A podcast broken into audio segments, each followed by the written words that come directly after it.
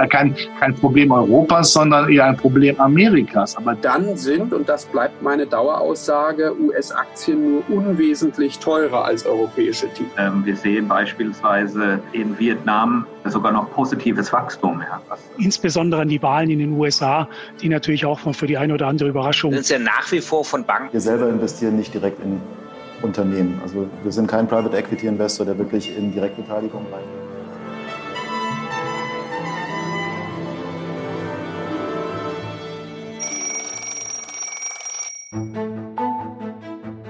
Das ist das große Bild. Der gemeinsame Podcast des Private Banking Magazin und ETA Family Office. Mein Name ist Christian Hammes und ich führe auch dieses Gespräch aus meiner Perspektive als Family Officer, Beirat und Treasurer. Und ich heiße Sie ganz herzlich willkommen. Bevor wir uns auch in dieser Folge wieder mit den Kapitalmärkten beschäftigen, ist mir folgender Hinweis wichtig. Die Gespräche, die ich in diesem Podcast führe, sind zum einen ohne jegliche Gewähr und zum anderen keine Anlageberatung. Erst recht nicht für bestimmte Finanzprodukte. Aus allem, was Sie hier hören, können Sie sich Ihr eigenes großes Bild erzeugen. Und dabei wünsche ich Ihnen jetzt viel Spaß wann und wo immer Sie uns zuhören. Liebe Zuhörerinnen, liebe Zuhörer beim großen Bild, liebe Leserinnen und Leser des Private Banking Magazin, herzlich willkommen zur 14. Staffel im großen Bild. Die neue Staffel beginnt normalerweise mit einem Gespräch mit Robert Halber, der noch im wohlverdienten Urlaub weilt. Deswegen gönnen wir ihm etwas Ruhe. Ich darf die Staffel einleiten mit einem spannenden Gespräch mit Dr. Stefan Fritz. Er ist Co-Geschäftsführer der Stiftung der Erzdiözese München und Freising und wir schreiten gemeinsam alle Themen ab, die einen Vermögensträger, einen Stifter, eine Stiftung, einen Portfolio-Manager und einen Controller einer Stiftung, aber auch eines großen Vermögens betreffen können. Wir sprechen über die taktische Asset Allocation, also die aktuelle Wetterlage für Stiftungen. Wir sprechen über die strategische Asset Allocation, die langfristige Planung des Stiftungsvermögens vor dem Hintergrund der Zinssteigerungen im letzten Jahr. Wir sprechen über säkulare Einflüsse und die Abbildung säkularer Einflüsse, gegebenenfalls über Private Equity Investitionen. Und wir sprechen über Nachhaltigkeit. Und das hat jemand, der eine große Stiftung im kirchlichen Kontext lange begleitet, natürlich äh, sehr fundiert zu kommentieren. Und ich bin sehr froh, dass wir dieses sehr ausführliche Gespräch mit Dr. Stefan Fritz führen können. Dabei wünsche ich Ihnen jetzt viel Spaß und vergessen Sie nicht, äh, diesen Podcast, wenn er Ihnen gefällt, zu abonnieren. Lassen Sie uns eine positive Bewertung da. Und übrigens, wenn Sie sich noch nicht für den Private Banking Kongress in München angemeldet haben, dann tun Sie das doch denn auch da könnten wir uns sehen. Ich freue mich drauf und jetzt viel Spaß bei einem sehr, sehr spannenden Gespräch.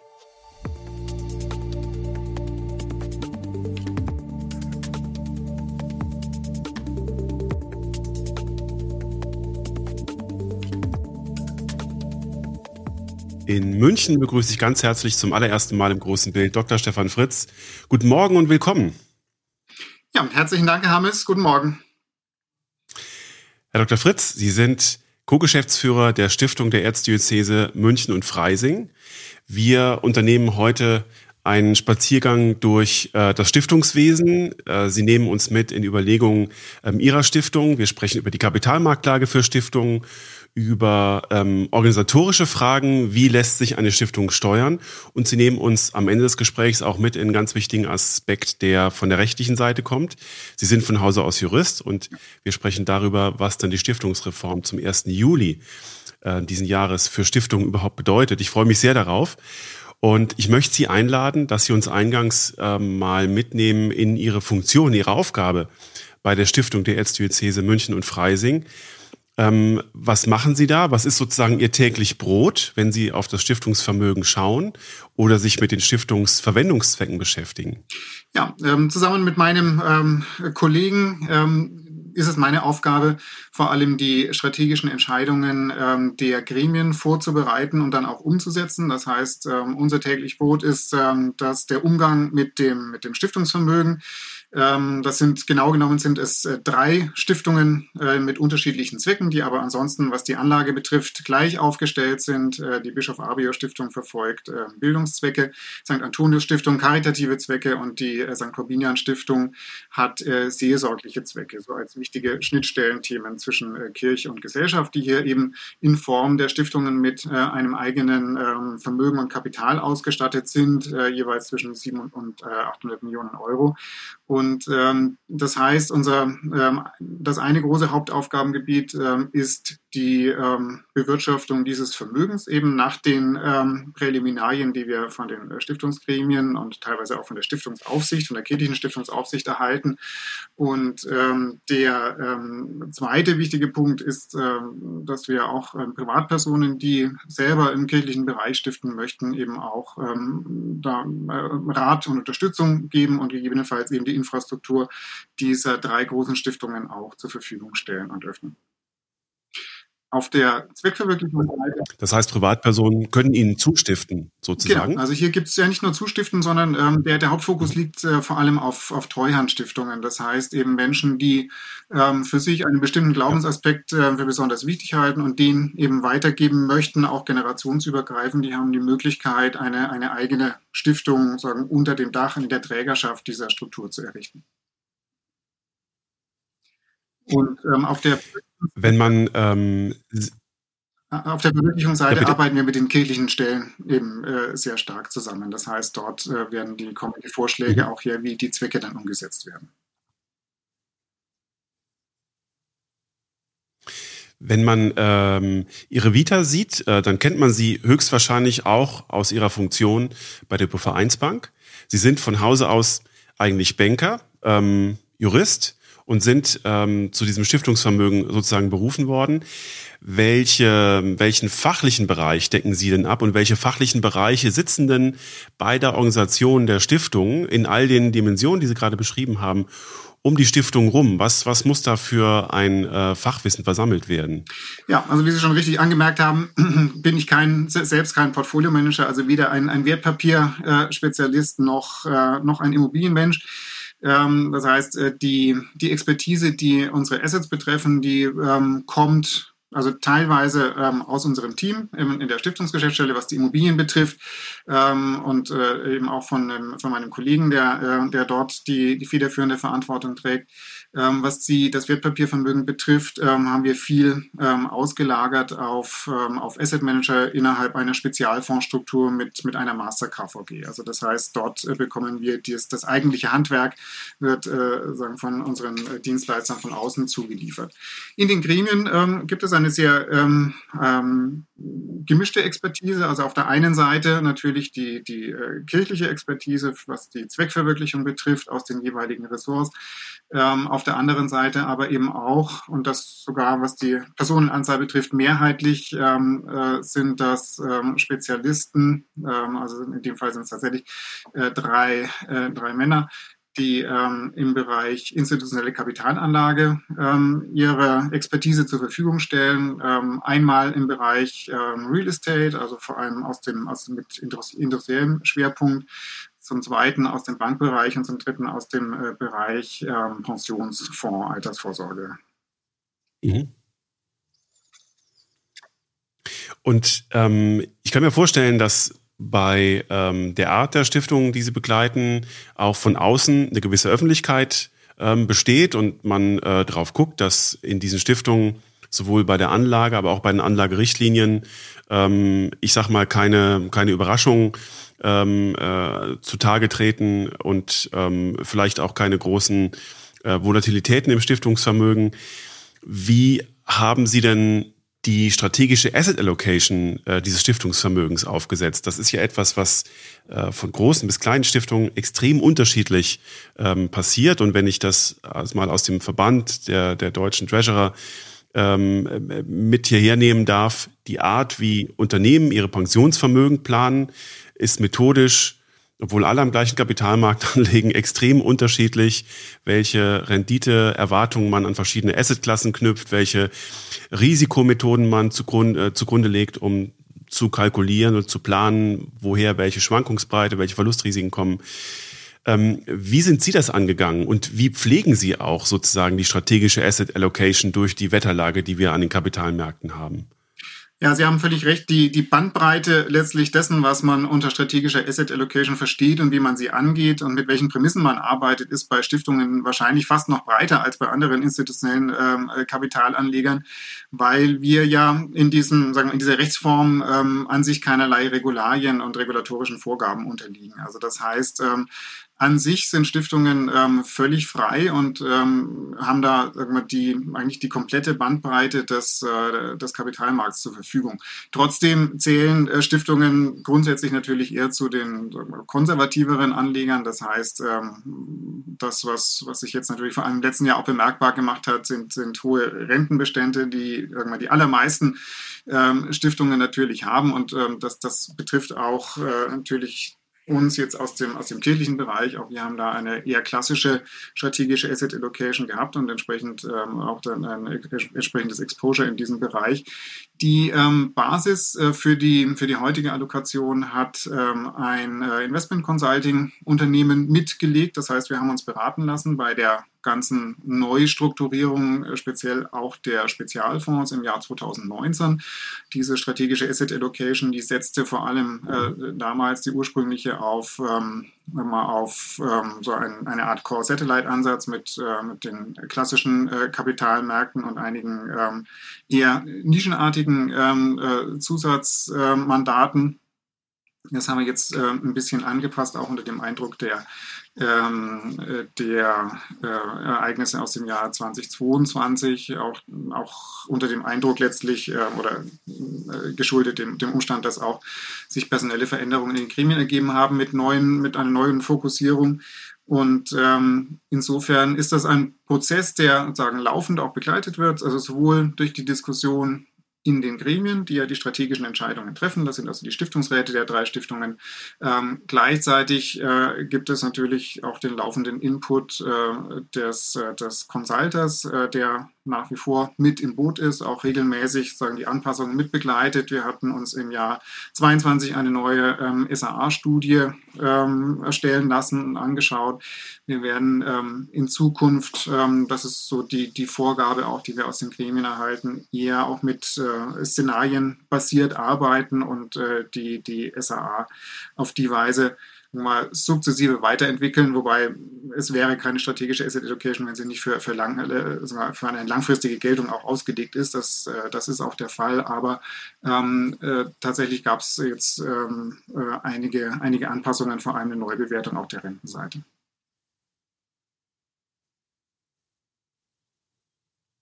Das ist insofern spannend, als das auch meine Beobachtung ist, dass die strategische Asset Allocation mit der taktischen Asset Allocation immer weiter verschmilzt, äh, je volatiler die Wetterlage ist. Und ich glaube, das bleibt uns auch noch ähm, an vielen Stellen erhalten durch ähm, politische und äh, notenbankseitige Eingriffe und Versuche, die Wogen zu glätten.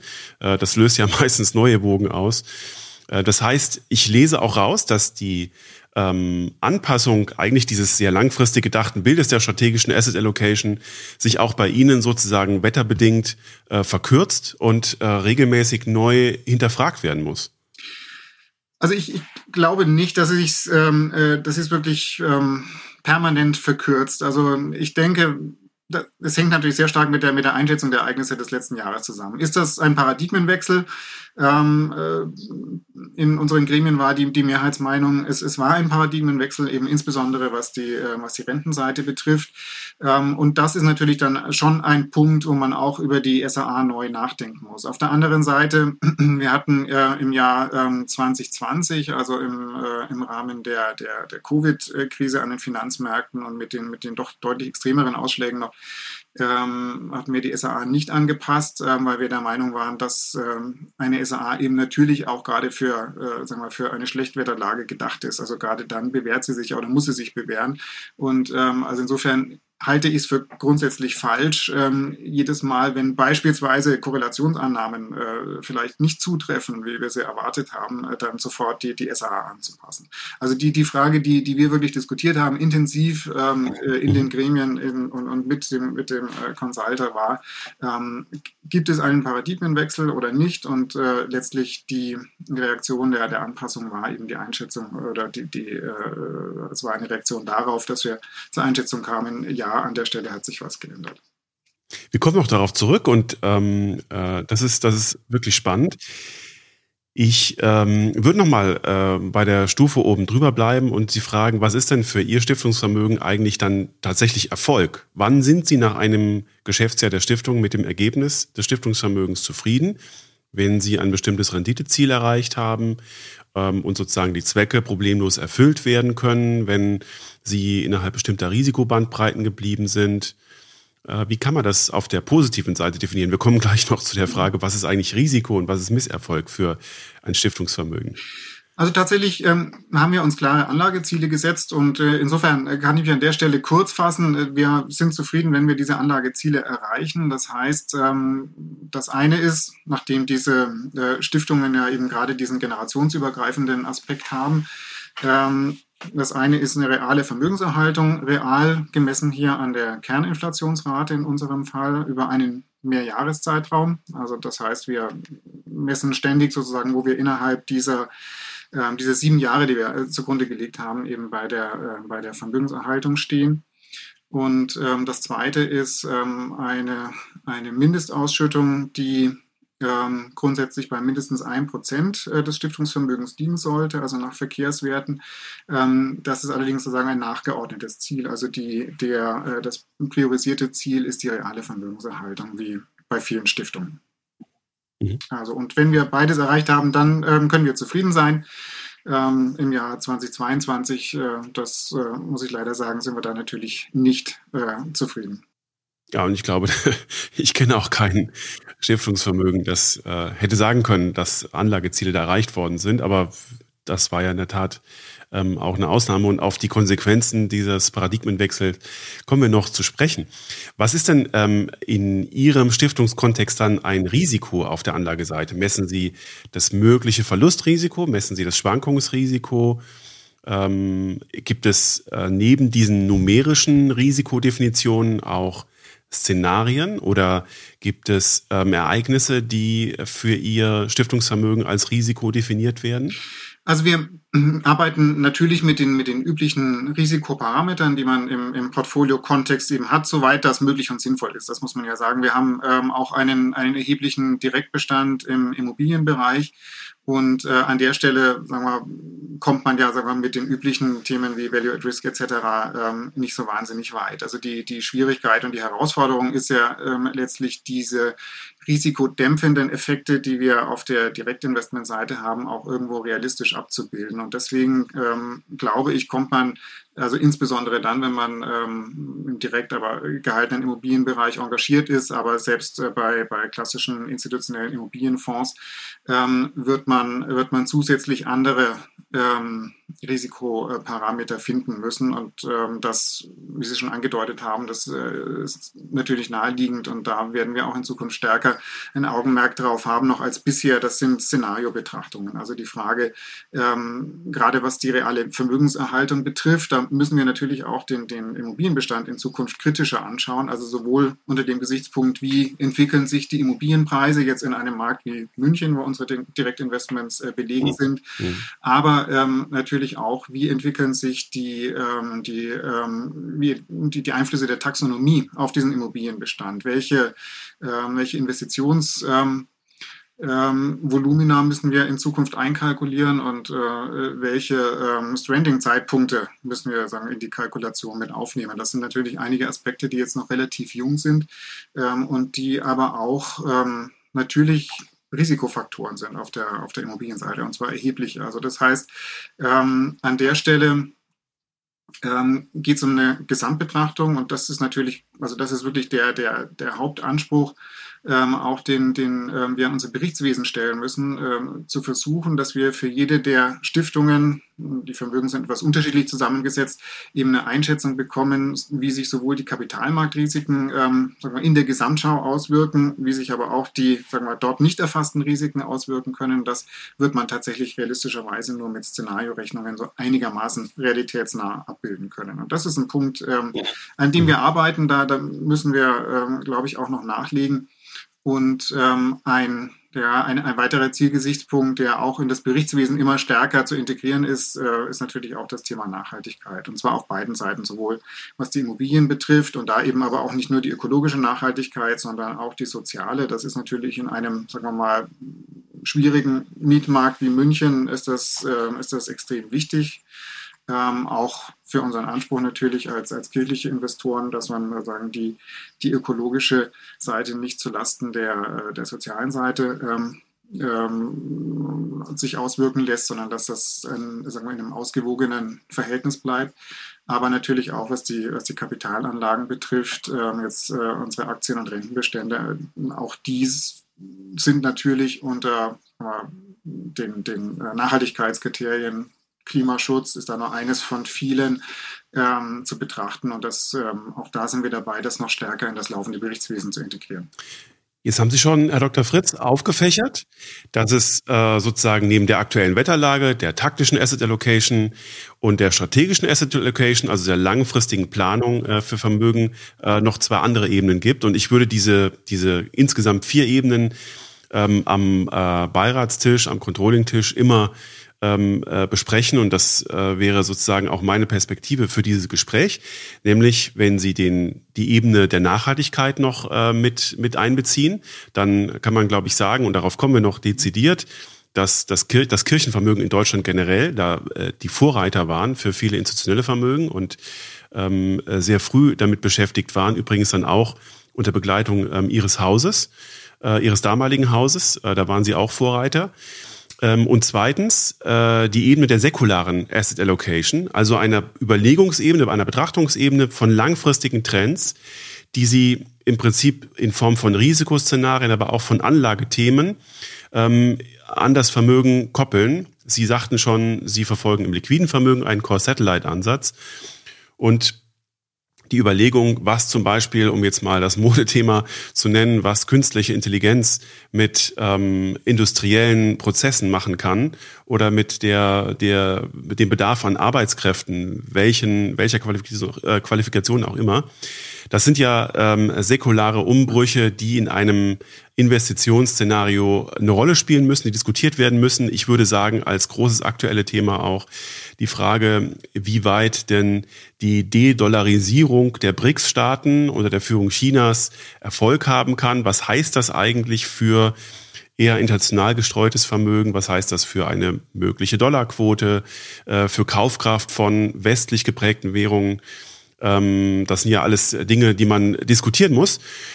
Gibt es denn auf der Ebene der säkularen Asset Allocation und dieser säkularen Trends ähm, in Ihrem Stiftungsgremium bestimmte Szenarien, die Sie da explizit diskutieren und die da sich schon länger wie ein roter Faden äh, durchziehen. Ich habe so ein bisschen rausgehört. Einerseits natürlich der, der Kriegsausbruch ähm, in der Ukraine, das, das wurde diskutiert im Zusammenhang mit äh, den nachgelagerten oder mit den Zinserhöhungen, die die Notenbanken vorgenommen haben. Was sind denn so auf der säkularen Ebene Ihre wichtigsten Themen? Also in den Gremien, das, das äh, muss man ehrlicherweise sagen, ähm, diskutieren wir jetzt nicht unbedingt auf der, ähm, auf der Ebene, ähm, dass wir sagen wir, einzelne, einzelne Szenarien wirklich ähm, sagen wir, im, im Einzelnen beleuchten, sondern da, dort ist tatsächlich, um, um in hm. ähm, Jargon zu bleiben, eher das, das große Bild, ähm, das, was, was diskutiert wird, die strategischen, äh, die strategischen äh, Weichenstellungen. Ähm, aber wenn Sie mich persönlich fragen, ähm, ist es, ähm, glaube ich, äh, tatsächlich ähm, die, die, die künstliche Intelligenz, die momentan ähm, sagen wir, die größte Rolle spielt und auch spielen muss ähm, in, der, in der Frage, welche Auswirkungen wird, wird, werden diese Entwicklungen haben. Und zwar jetzt nicht nur auf der, auf der Ebene Weiterentwicklung der Wirtschaft, Anwendungen im, im Unternehmensbereich. Dort äh, spielt es natürlich eine große Rolle. Ich glaube aber auch, ähm, dass natürlich eine zentrale Fragestellung ist, wie, ähm, wie beeinflusst äh, KI auch unser Leben? Also wie beeinflusst beispielsweise ähm, also als auf der Einzelpersonenebene. Ähm, wie, wie wird man sich verhalten? Wie wird sich das auf demokratische Prozesse beispielsweise auswirken? Wie wird es sich auf äh, Kaufentscheidungen auswirken? Ähm, und ähm, für mich zumindest muss ich sagen, kam die Entwicklung jetzt, dass man also als, als Privatanwender den Zugriff auf eine, eine KI hat, wie ChatGPT jetzt beispielsweise, relativ überraschend. Da war ich so nicht drauf eingestellt, aber ich war natürlich neugierig und bin es nach wie vor und versuche da sozusagen auch ähm, sowohl im privaten als auch im beruflichen Umfeld ähm, die, die Möglichkeiten auszuloten, die, die mir dieses Instrument gibt. Und ähm, bin da eigentlich auch grundsätzlich positiv. Ich glaube nicht, dass, äh, äh, dass äh, künstliche Intelligenz jetzt dazu führen wird, dass, ähm, dass hier auf einmal dass, dass, äh, wir mit Massenarbeitslosigkeit oder Ähnlichem zu tun haben werden. Ich glaube im Gegenteil, dass, äh, dass hier durchaus auch für, für einen Standort wie Deutschland äh, die, die Anwendungen, die hier dahinter stehen, auch wenn wir sagen wir, in der Entwicklung nicht ganz vorne mit dabei sind, aber dass die Anwendungsseite zumindest uns doch erhebliche Chancen mitbietet. Und das auszuloten und sich zu überlegen, welche Szenarien Szenarien äh, auf dieser Basis, sagen wir, mit diesem ja, schon Game Changer, ähm, äh, welche, welche ähm, Szenarien dann realistisch sind, das ist, glaube ich, ein ganz interessantes Thema, mit dem man sich jetzt beschäftigen sollte, auch als Investor. Dann kommen ähm, alle Vertreter der Private Equity Seite und sagen, ja, ähm, Unternehmen, äh, die ChatGPT ähm, auf den Markt bringen, äh, finden sie eigentlich nur im Private Equity Bereich bisher. Mhm. Äh, wenn Sie das versuchen, über die großen Technologiekonzerne abzubilden, sind das ja nur kleinste Nischen. Ähm, und das führt mich zu der Frage, ob denn Private Equity in Ihrem Stiftungsvermögen schon Eingang gefunden hat, äh, schon eine Rolle spielt, oder ob vielleicht aufgrund solcher Überlegungen, dass solche Innovationen tatsächlich in Form von kleineren Beteiligungen nur über Private Equity abbildbar sind, äh, die Assetklasse ähm, später mal Eingang finden könnte, wenn sie noch nicht platziert ist? Also noch ist sie nicht platziert. Ähm, der, der Hauptgrund dafür, das äh, vielleicht wir auch ähm, äh, offenlegen, ist, dass wir davon ausgehen, dass für, für ein wirklich ähm, gutes und nachhaltiges äh, Private Equity Investment, dass auch Expertise im eigenen Hause vorhanden sein muss, also auch auf Investorenseite. Wir würden ungern das haben wir ähm, auch beispielsweise im Immobilienbereich nicht getan. Wir würden ungern sozusagen das komplett nach außen delegieren, ohne wirklich uns selber eine Einschätzung zu diesen, zu diesen Themen bilden zu können. Und das, äh, die Möglichkeiten haben wir im Moment nicht. Und äh, das ist auch der Hintergrund, warum wir ähm, bis jetzt ähm, nicht aktiv geworden sind in diesem Anlagesegment. Ich persönlich ähm, halte es tatsächlich für interessant, nicht nur, sagen wir, weil man dort natürlich, sagen wir, dass die, die doch vermutet immer noch größere Wachstumschancen hat, weil es diese Illiquiditätsprämie dort schon gibt, also die wir als Stiftung eigentlich ja grundsätzlich gut nutzen könnten. Und ich beobachte das auch bei, bei Kolleginnen und Kollegen in, bei anderen großen Stiftungen, diejenigen, die eher einen unternehmerischen Hintergrund haben, das heißt, wo die, der Stiftungskapital oder das Stiftungspersonal aus dem, aus dem verbundenen Unternehmen stammt. Ähm, dort hat man, sagen wir mal, sind die, sind die Eingangsschwellen deutlich niedriger. Also es gibt durchaus Stiftungen in Deutschland, also institutionell investierende Stiftungen, die, ähm, die da sehr stark engagiert sind, das auch schon seit Jahren. Also da muss ich sagen, bin ich hin und wieder ein bisschen neidisch, äh, denn das ist natürlich gerade diejenigen, die vielleicht vor 10, 15 Jahren angefangen haben, als das Thema im institutionellen Bereich noch relativ neu war, ähm, die haben natürlich diese ganzen positiven Entwicklungen jetzt in dieser Zeit gut mitgenommen, haben da ein, ein sehr prosperierendes, eine sehr prosperierende Basis sozusagen, von der sie auch vielleicht bei weniger ähm, oder etwas gedämpften Wachstumsaussichten noch immer noch, äh, sagen wir mal, gut arbeiten können. Das zweite große Thema ist, äh, dass ähm, ja, Private Equity eigentlich auch unter Nachhaltigkeitsgesichtspunkten natürlich hochattraktiv ist, weil man während man früher gesagt hat, gerade im, äh, gerade auch im kirchlichen Kontext, also Private Equity ist schwer sozusagen in, kirchliche, in ein kirchliches Wertesystem einzusortieren. Ähm, das geht bei Aktien und Renten natürlich ganz gut. Bei Private Equity, insbesondere wenn man jetzt Fund-of-Funds-Strukturen hat, ist es schon schwierig, sozusagen bis auf die Ziel, äh, durchzuschauen und zu beurteilen, äh, ist das jetzt wirklich alles so, wie wir uns das, äh, sagen wir, vor unserem Wertehintergrund vorstellen. Ähm, also das war früher ein Gegenargument. Heute müsste man vielleicht sogar eher sagen, ähm, Private Equity, gerade in, vielleicht jetzt nicht unbedingt im Bereich KI, aber in vielen anderen Bereichen, Umwelttechnologie beispielsweise, ähm, wäre ähm, Private Equity eigentlich der ideale Einstieg auch um Impact Investing zu betreiben. Das heißt, um größere Vermögensströme in, ähm, ja, Investments zu lenken, die gesamtgesellschaftlich, sei es Klimaschutz, sei es andere Themen, einen, einen deutlichen Mehrwert haben. Ähm, da könnte, könnte Private Equity natürlich, ähm, sagen wir mal, der interessanteste Hebel sein eigentlich, anstatt dass man jetzt nur mit Ausschlusskriterien oder mit ähm, mal herkömmlichen äh, Mitteln arbeitet. Also insofern. Ich kann ähm, ja. Also Fazit wäre für mich jetzt so, so ein bisschen Mittelding. Ähm, also im Moment machen wir es noch nicht, aber ich halte es für äh, ausgesprochen interessant, das für die Zukunft im Auge zu halten, auch gerade aus Stiftungssicht. Ja, ich kann äh, aus der Perspektive derer, die ähm, Private Equity Vermögen im Treasury-Kontext investiert haben, äh, berichten, dass äh, nun zum allerersten Mal ähm, seit man das eigentlich investiert, wirkliche Schmerzpunkte entstehen.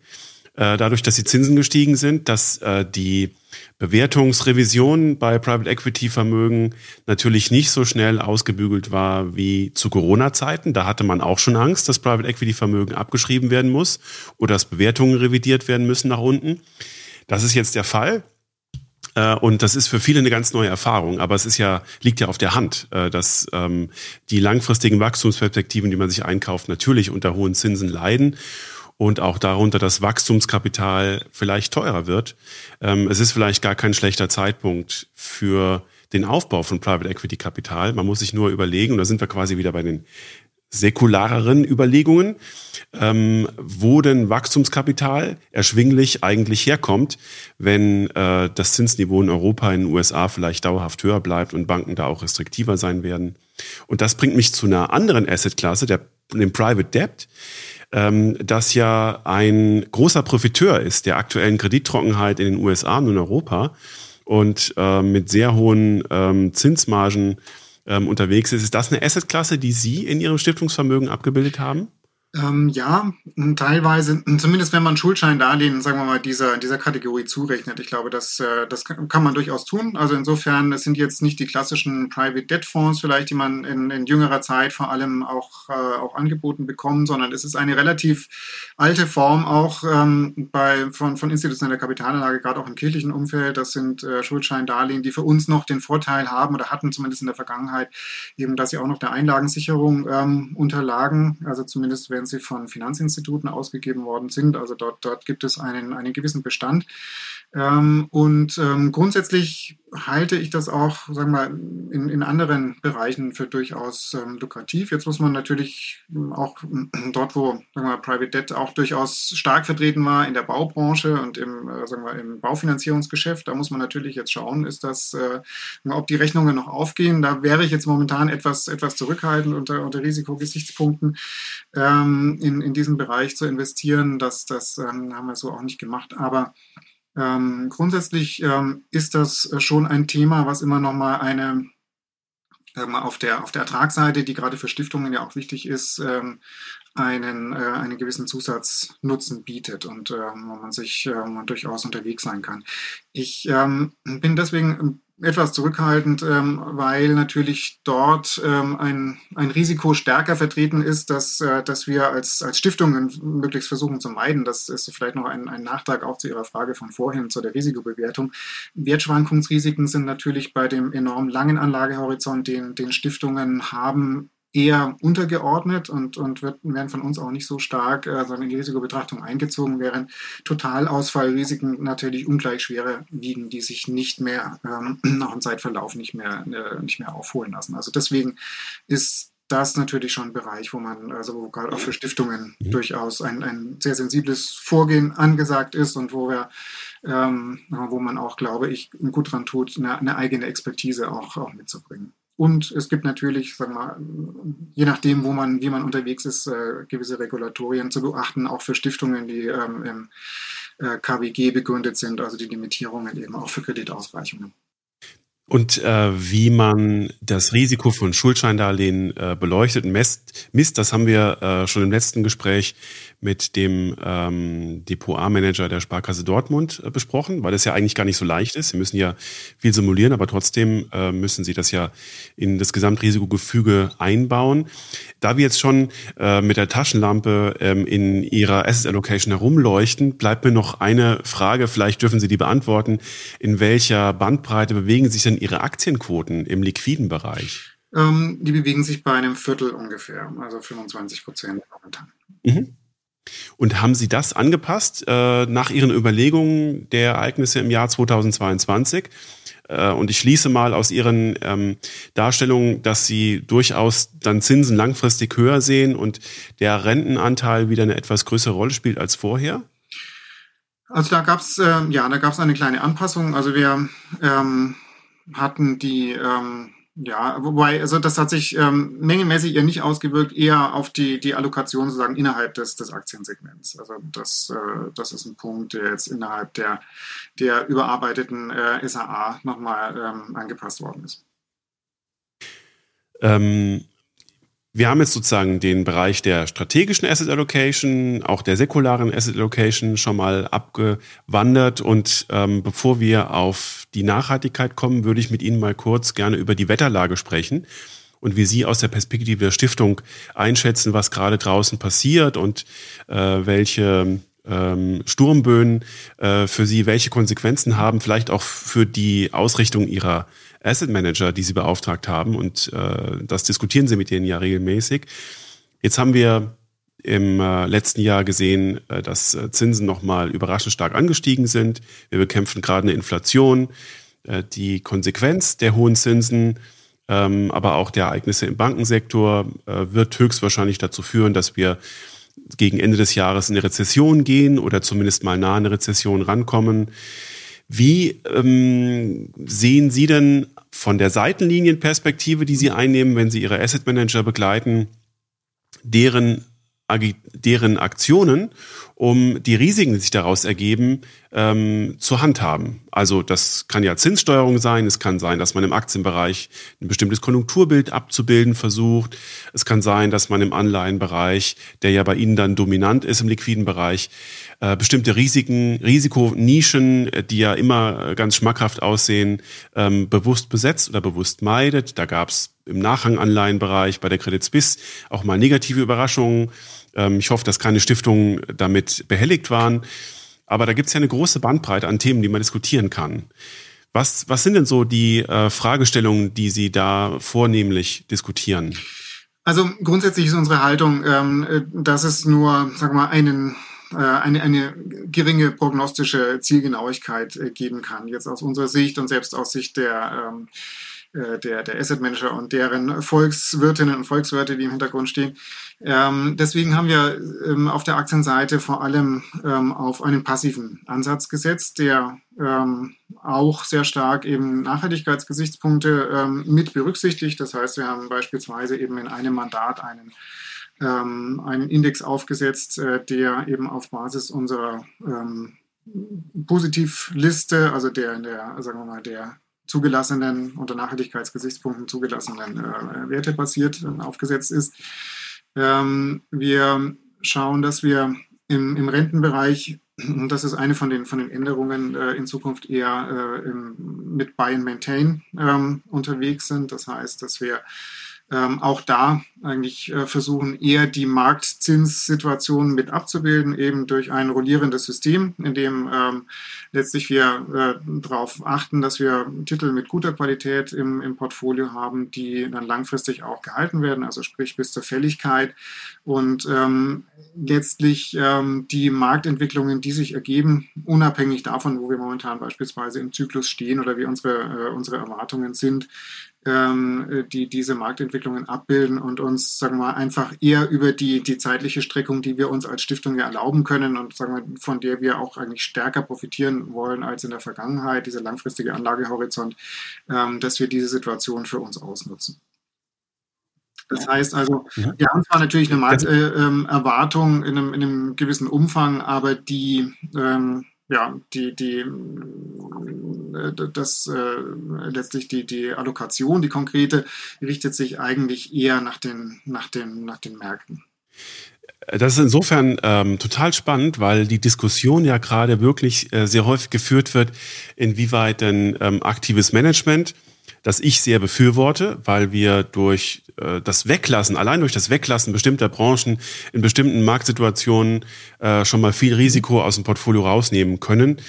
Ähm, dass das gegen das passive Investment gerade steht und viele sagen, naja, bei diesen ähm, äh, komplexen Wetterlagen und bei diesen Umschwüngen äh, ist es ja gar nicht möglich, Zeit nah auf irgendwas zu reagieren. Man ist ja, man hängt ja immer irgendwie sozusagen der Nachrichtenlage hinterher. Was auch richtig ist und was tatsächlich extrem kompliziert ist und aktive Portfolio-Manager haben aktuell wirklich viel zu tun. Der Punkt ist nur, wenn Sie ähm, sagen, Sie haben einen eigenen Index aufgelegt oder Sie haben sich da sozusagen auf Indexbasis selbst ähm, ein ähm, ideales Bild zusammengestellt, äh, dann äh, wäre meine Frage, inwieweit ist denn sozusagen bei der Bildung des Index die Berücksichtigung der Vergangenheit als Schwäche des Index ähm, ausgeschlossen? Der Punkt ist, wenn Sie Indizes in Indizes investieren, dann ist die Gewichtung der Indizes ja immer aufgrund von Vergangenheitsentwicklungen äh, determiniert. Das waren die umsatzstärksten Aktien, es waren Aktien, die besondere Wertzuwächse erhalten haben. Wenn Sie sich amerikanische Indizes anschauen, da ist das Bild ja völlig schief. Da müssen Sie ja quasi beim S&P 500 die Fangaktien und den S&P 494 voneinander trennen. Dann haben Sie zwei verschiedene Aktienwelten, die auch im ersten Quartal völlig unterschiedlich performt haben. Ähm, und auch das ist ja nur aufgrund von äh, Vergangenheitsentwicklungen äh, entstanden, weil Zinsen günstig waren, weil besonders viel Kapital in diese Technologie geflossen ist. So, und das sind ja alles Dinge, die sozusagen auf die Vergangenheit zurückgehen. Und wenn wir jetzt in eine neue Zinsära eintreten und da haben wir einen Konsens oder ist die Beobachtung Ihrer Stiftung und meine übereinstimmend, dann sind ja wahrscheinlich die Kräfte, die die Performance, aber auch die ähm, Entwicklung dieser Indizes bestimmen ähm, andere. Es könnte ja eine Schwäche sein, dass sie dann mit der Indexgewichtung tatsächlich kein optimales Portfolio haben, weil die Gewichtung ja eher auf dieses Vergangenheitsszenario mit Niedrigzinsen zurückzuführen ist. Immer noch, denn die Indizes bilden sich ja nur langsam nach. Und sie aber eigentlich schon ein Portfolio haben, das in diesem Hochzins- oder höherzinsigem Niveau robust ist.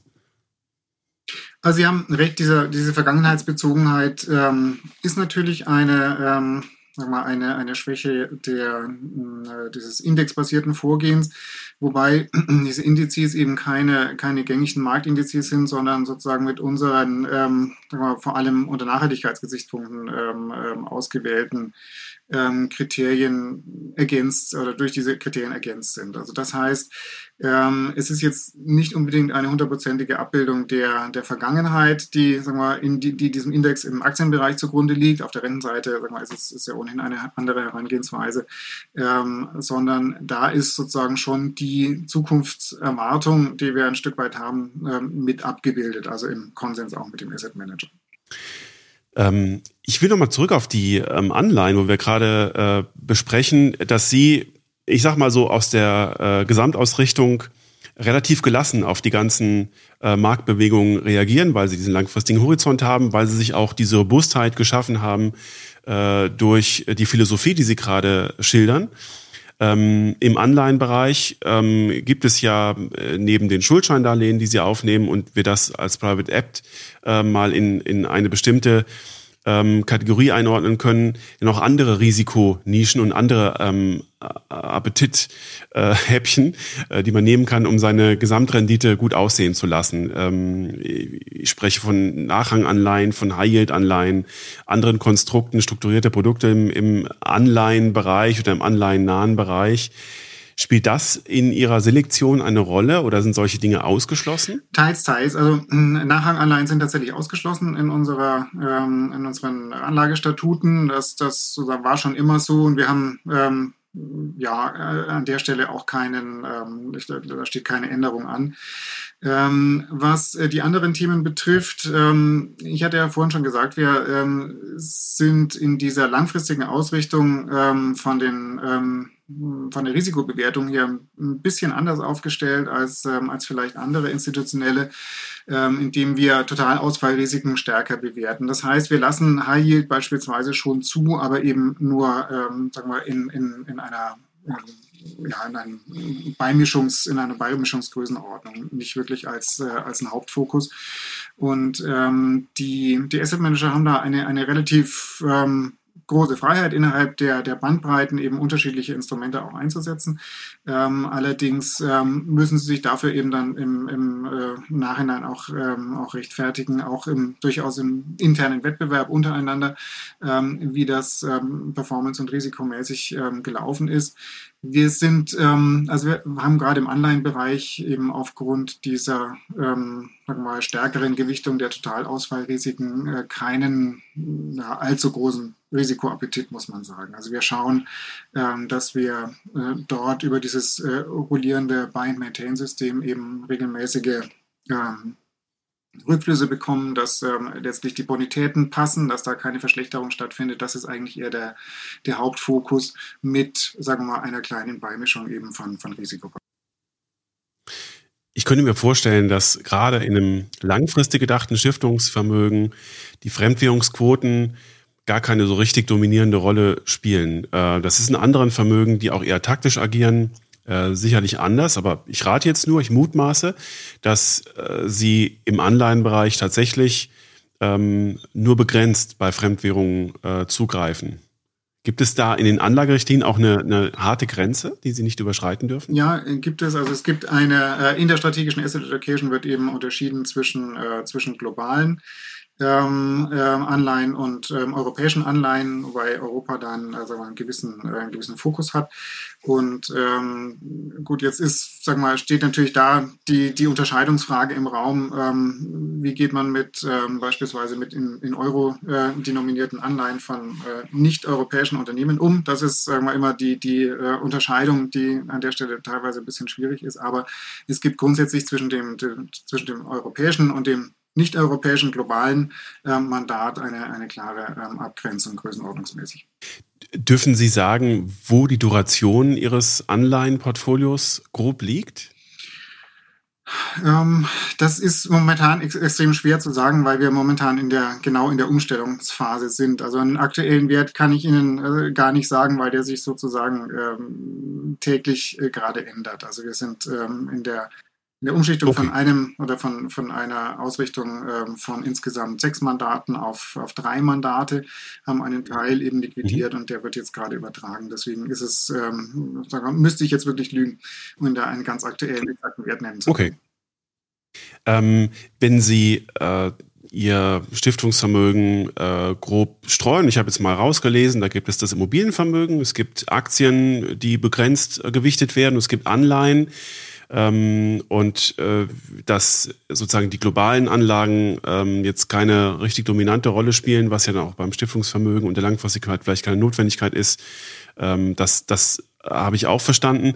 Man könnte jetzt sagen, ähm, beim Korrelationsgefüge zwischen Anleihen und Aktien gab es eben durch diese Zinserhöhung im letzten Jahr eine massive Störung.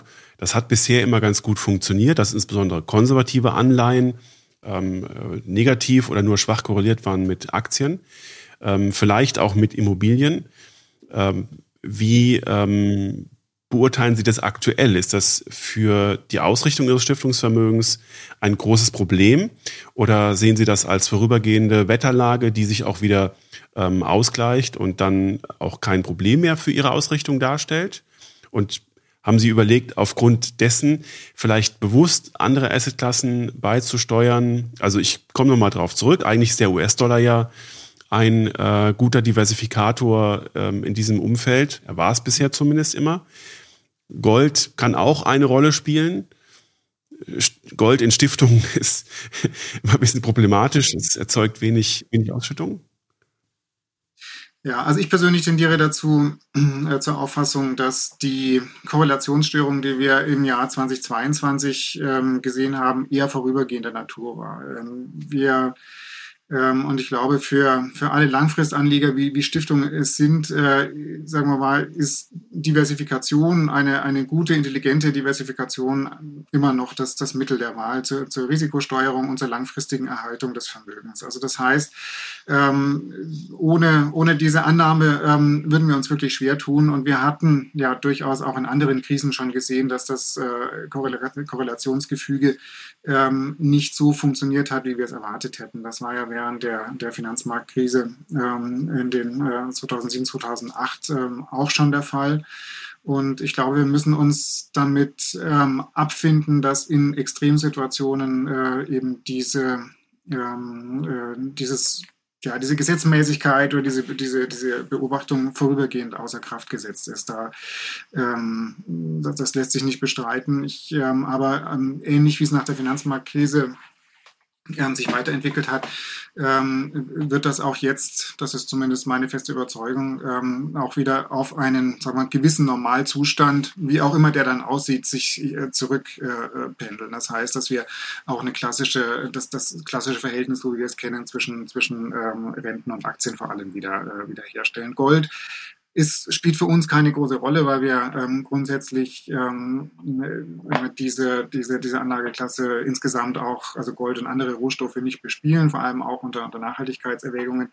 Ähm, da bin ich mir jetzt sozusagen von der Außenlinie, ähm, wie Sie vorhin so schön äh, gesagt haben, da bin ich mir nicht sicher, ob, äh, ob Gold da nicht eine Sonderrolle spielt. Also für uns ist natürlich vor allem wesentlich dass die Korrelation zwischen Aktien, Renten, Immobilien. Das sind so die, äh, und da glaube ich, dass wir, dass wir doch äh, auf einem guten Weg sind, wieder zu einem, zu einer Art Normalzustand zurückzuführen um, ähm, bevor wir zur Nachhaltigkeit gehen, nochmal ein, äh, eine letzte Schleife zu drehen, die verbunden ist mit dem, was Sie gerade ausgeführt haben wenn ich in diesem Podcast mit allen Portfolio-Managern, allen anderen Verantwortlichen spreche, stelle ich seit ähm, Ende letzten Jahres immer die gleiche Frage äh, zu der Entwicklung in Europa. Wenn sich tatsächlich abzeichnet, dass wir in Europa langfristig eine höhere Inflation haben werden, weil wir mehr für Energie bezahlen müssen, weil wir mehr für Rohstoffe bezahlen müssen ähm, und ähm, unser Fachkräftemangel uns auch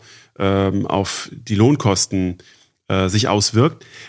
Und gleichzeitig in Europa aber ein relativ schwaches strukturelles Wachstum haben, das vielleicht unterhalb dieser Inflationsrate liegt, dann ist doch auch für langfristig gedachte Vermögen wie Stiftungsvermögen ähm, ein Diskussionsstrang, äh, wie man damit umgeht. Also ob sich tatsächlich dann auch für langfristig gedachte Vermögen in Europa in irgendeiner Weise auskömmlich ähm, Renditen oder Zinsen erwirtschaften lassen, die sowohl den Kapitalerhalt als auch den Stiftungszweck erfüllen können. Und äh, selbst von ähm, Frau Greil-Castro, die äh, im EZB-Rat sitzt und mit, der EZB, mit dem EZB-Direktorium fünfmal im Monat über solche Dinge diskutiert, habe ich wahrgenommen, dass die EZB selber über diese Frage auch nicht spricht. Wie ist denn Ihre Einschätzung ähm, im, in diesem europäischen Kontext für Stiftungsvermögen? Ähm, muss man sich vielleicht, wenn dieses Szenario Wirklichkeit wird, und meines Erachtens ist die Wahrscheinlichkeit recht groß, dass wir auf dieses Szenario zulaufen, muss man sich dann internationalisieren, muss man sich dann Nischen suchen und damit vielleicht von den breiten Benchmarks weiter entfernen? Stichwort Core-Satellite-Ansatz, das, was Sie ja auch schon geschildert haben. Oder wie kann, wie kann ein Fluchtweg oder ein Umgang damit aussehen aus europäischer Sicht? Also zum einen hm, würde ich ähm, vor allem unterscheiden, Sie haben, Sie haben ja ein paar hm, Punkte schon genannt, die, die sicherlich äh, ausschlaggebende Faktoren für die Inflationsentwicklung in Europa sein werden.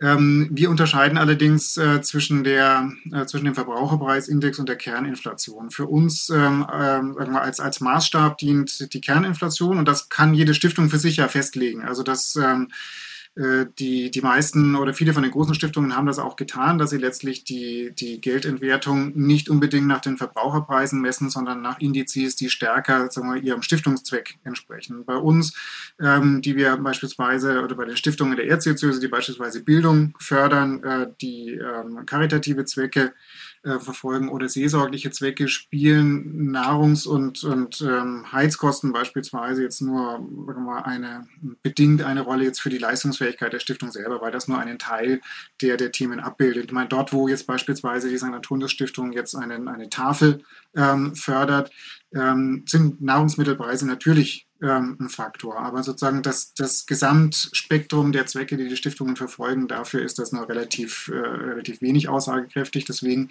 ähm, haben wir als Maßstab äh, die Kerninflation festgelegt. Äh, das heißt also die ähm, europäischen oder deutschen, muss man sagen, die inländische Kerninflation, also Verbraucherpreisindex ohne Nahrungsmittel und, äh, und Energiekosten. Das heißt, ähm, wir haben jetzt nicht mhm. ganz die Ausschläge auch gehabt. Also für uns ist das aber ein wichtiger Wert, weil natürlich als, äh, als Maßstab für die reale Vermögenserhaltung man ja irgendeinen Geldentwertungsfaktor zugrunde legen muss. Und das ist ein harter Faktor. Also ich sagte schon, reale Vermögenserhaltung ist sozusagen ein hartes und prioritäres Ziel. Das heißt, für uns spielt das wirklich auch für, für die Steuerung eine erhebliche Rolle, äh, wo wir da stehen. Und da bin ich ähm, eben aufgrund vor allem auch den, auf, aufgrund der, der Gehaltsentwicklungen jetzt und aufgrund des, ähm, des Marktes der Arbeitnehmerinnen und Arbeitnehmer, den wir momentan ja sehen, ähm, trotz KI, und ich, wie gesagt, ich gehe davon aus, dass es auch so bleibt, ähm, äh, stehen wir natürlich ähm, oder sehen wir einen Faktor, der dazu beitragen wird, dass auch die Kerninflation, äh, glaube ich, nicht so stark äh, zurückkommen wird, wie wir es äh, von äh, vor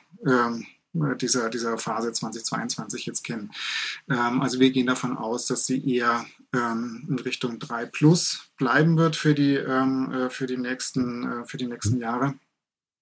Und dann kommen wir natürlich genau zu der, zu der Problematik, die Sie beschrieben haben, ist das, äh, sagen wir, ein Wert, äh, der ähm, langfristig auch durch das äh, Wirtschaftswachstum hier in Europa ähm, ausgeglichen oder überkompensiert werden kann im Idealfall. Und ähm, dafür würde ich meine Hand auch nicht ins Feuer legen, ähnlich wie Sie haben es. Also ich ähm, glaube, dass ähm, Stiftungen insgesamt äh, gut dran tun, aber zumindest wenn der Stiftungszweck und die, die Überlegungen, die, ähm, die da eine Rolle spielen, das zulassen, ähm, dass man, äh, dass man den Deutschland oder Europa Bias ein Stück weit ähm, reduziert und, äh, und globalisiert. Also so, das war dann in der, in der Phase jetzt der, der Stiftung 2019 äh, bei uns auch der Fall. Also die, äh, die äh, Fokussierung auf, ähm, auf den DAX und auf äh, insgesamt europäische Indizes ähm, wurde damals deutlich reduziert und eben um diese globalen Mandate dann erweitert. Und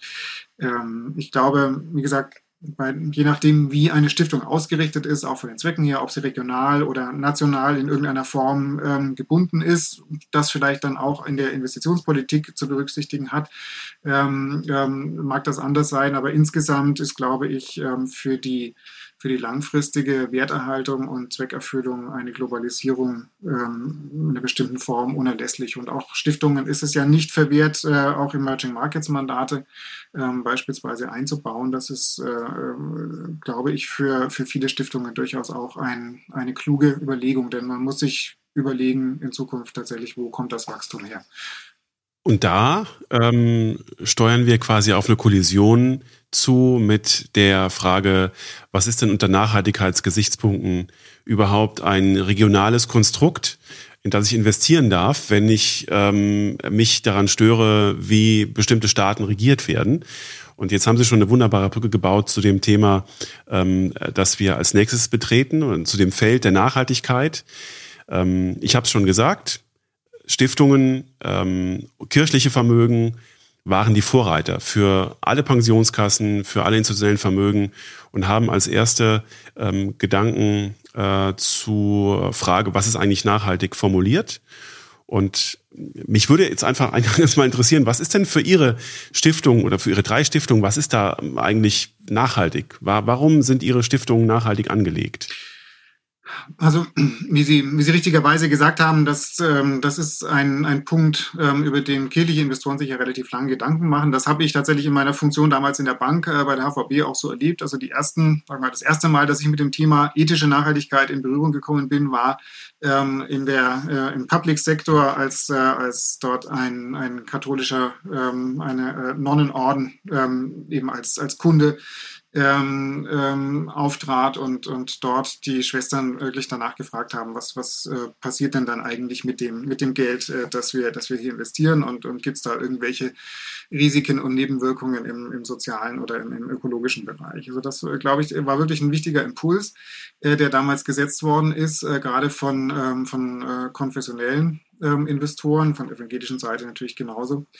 Ähm, und ähm, das Ganze hat sich weiterentwickelt, ähm, sagen wir mal, zu einer ähm, zu einem System, das auch, ähm, sagen wir mal, anlegerübergreifend, ähm, sagen wir mal, eine, eine, eine gewisse, sich zu einem gewissen Standard entwickelt hat, wobei es eben nicht ein verpflichtendes Nachhaltigkeitssystem jetzt für alle kirchlichen Investoren gibt, also weder auf der evangelischen noch auf der katholischen Seite.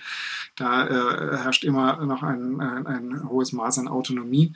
Ähm, aber es ist äh, so, es gibt ähm, bei beiden Konfessionen, auch in, in weiteren äh, Religionsgemeinschaften natürlich sozusagen einen Kanon von Themen, die äh, sagen wir, zu behandeln sind ähm, überwiegend ähm, immer noch als Ausschlusskriterien. Also da sagen wir, unterscheiden sich wahrscheinlich kirchliche Investoren nicht zu stark jetzt von anderen Nachhaltigkeitskonzepten, von, von äh, nicht, äh, also ohne, ohne eine, eine konfessionelle oder religiöse Bindung. Da glaube ich, wird sich das so zu 80, 90 Prozent überschneiden. Es gibt vielleicht ein paar Spezialthemen, die, äh, die für kirchliche Investoren äh, nochmal eine Sonderrolle spielen, eben beispielsweise ähm, jetzt was zusätzlich ausgeschlossen lassen, ist hier ist ähm, Forschung am menschlichen Genom oder ähnliches, was für viele ähm, andere Investoren vielleicht jetzt nicht unbedingt ein Ausschlusskriterium wäre. Aber ähm, also die, die klassischen Themen ähm, sind ähm, eben in, in der, oder ist der Ausschluss von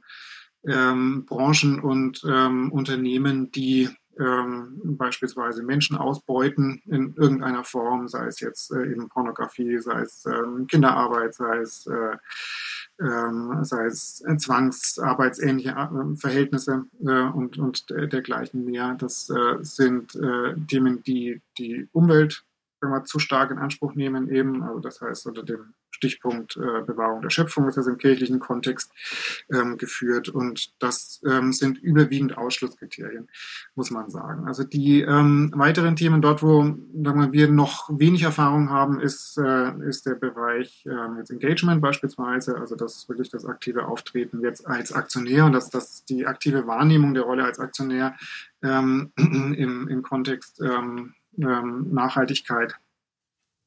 Und ähm, das sind ähm, auch die Themen Impact Investing beispielsweise, wo wir uns äh, so sukzessive ähm, rantasten. Also was teilweise schon umgesetzt wird, ähm, auch beispielsweise bei der Vermietung äh, der, der, der Immobilien, die wir haben, aber im, muss im, im Wertpapierbereich eben noch äh, durchaus Entwicklungspotenzial gibt. Sie haben es schon äh, von den äh, Ebenen, die man im Nachhaltigkeitsbereich definieren kann, wenn man das für sich selbst überlegt, ähm, zwei genannt, nämlich sie äh, befassen sich kognitiv mit Ausschlüssen, mit logischen und moralischen Überlegungen, die im Portfolio ausgeschlossen sein sollten. Und damit filtert man ja schon mal ähm, sehr viel und äh, viele Investoren, ähm, auch da, vor allen Dingen auf der privaten Seite, die noch nicht so weit sind wie die institutionellen, um das mal ganz klar zu sagen, da ist das Thema Nachhaltigkeit noch erst beim Ankommen, um das mal vorsichtig zu sagen, ähm, fragen sich dann, ja, warum soll ich mir denn da irgendwelche Geschäftschancen nehmen lassen? Insbesondere dann, wenn es auch um Fragen der Umwelt geht, um Rohstoffe. Rohstoffe brauchen wir doch, um die Welt in Nachhaltigkeit umzubauen. Da komme ich gleich noch darauf zurück. Ähm, die, zweite Ebene, die dann immer kommt, äh, die, die haben Sie jetzt nicht angesprochen. Das ist sozusagen eine quantitative Ebene.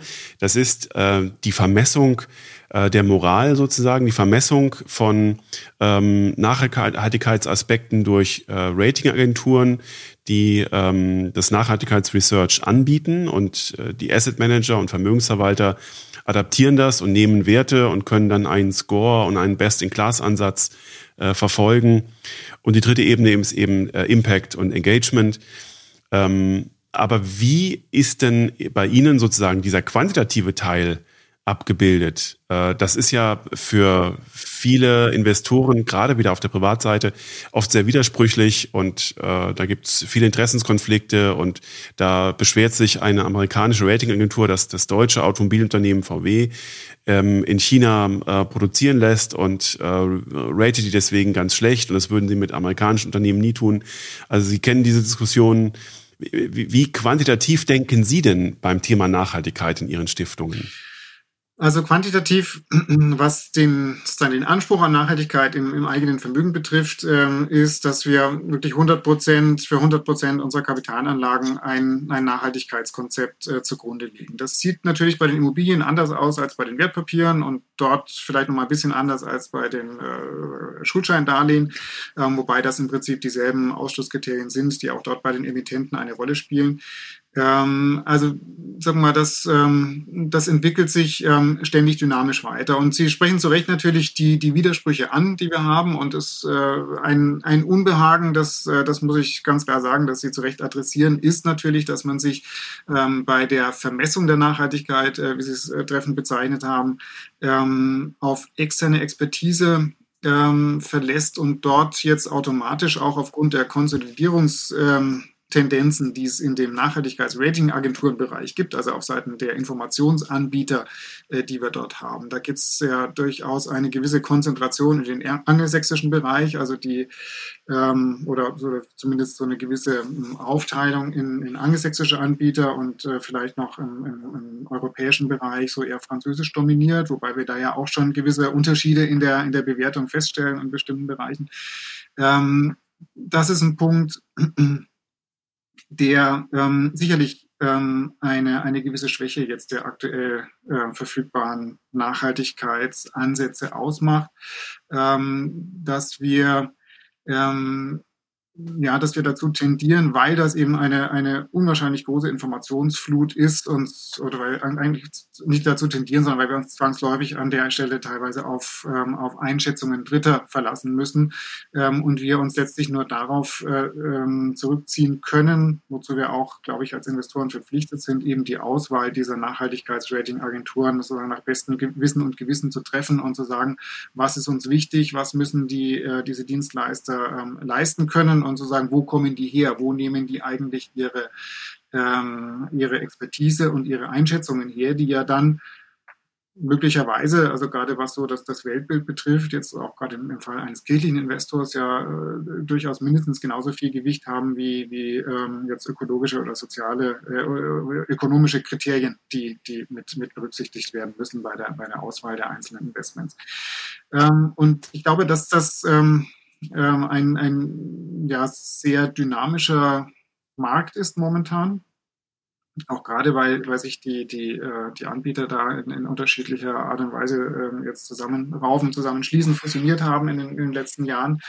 Und ähm, ich glaube, was wir da noch entwickeln müssen, wo wir auch ähm, nach wie vor auf dem Weg sind, ist äh, wirklich eine gute Einschätzung, welche ähm, Dienstleister an der Stelle die richtigen sind für den, für den einzelnen Investor. Also wir müssen uns fragen bei der Auswahl äh, derjenigen, von denen wir diese Daten beziehen, ähm, arbeiten die wirklich in unserem Sinne, auch vom, vom Werteverständnis her beispielsweise? Oder sind das äh, möglicherweise Themen, ähm, die, ähm, die wir anders bewerten würden, als das die, die Ratingagentur jetzt tut? Und deswegen ähm, tut man, glaube ich, gut daran, jetzt als jemand, äh, als institutioneller Investor, der diese, der diese Dienstleistungen in Anspruch nimmt, ähm, sich mal wirklich anzuschauen, was ist im Portfolio und was ist nicht drin. Wir bekommen, das ist ein ganz guter Dialog auch von unseren Asset Managern im äh, Bereich, Aktien- und Rentenbereich, immer wieder Rückfragen, ähm, beispielsweise, warum ist jetzt ein bestimmter Wert da nicht mit drin ähm, oder, oder da ist einer drin. Die meisten Asset-Manager haben ja auch eigene, durchaus eigene Nachhaltigkeitsexpertise mittlerweile aufgebaut. Da ist ein Wert drin, den, den, bei dem sehen wir kritisch. Und ähm, das ist momentan, äh, glaube ich, bei vielen Institutionellen noch ein, noch ein Lernprozess. Ähm, wie, wie schätzt man das ein? Ich bin ganz zuversichtlich, dass, das, ähm, dass dieser Dialog vor allem wertvoll ist, dass man, sagen wir mal, an der, seine, seine Herangehensweise noch schärft an vielen Stellen. Ähm, ich denke auch, dass ähm, auf der europäischen Ebene im Zuge dieser ganzen Taxonomie-Diskussionen ja auch nochmal ein, ein zentraler eine zentrale Datenschnittstelle auch für die Unternehmen geschaffen wird. Das, das könnte auch äh, für die Investorenseite ähm, hilfreich sein, eben auch so ein bisschen die Abhängigkeit vor allem auch von angelsächsischen äh, Anbietern da zu reduzieren, was sagen wir, mir ganz sympathisch wäre. Ähm, eine Gretchenfrage, die ich eingangs schon äh, genannt habe, ist die Frage, wie man mit Rohstoffen umgeht. Rohstoffunternehmen Öl und Gas, äh, fossile Brennstoffe, ähm, die man vielleicht braucht, so argumentieren viele, äh, um die Welt wirklich nachhaltiger umzubauen. Gibt es dazu in Ihren Stiftungsvermögen eine Meinung?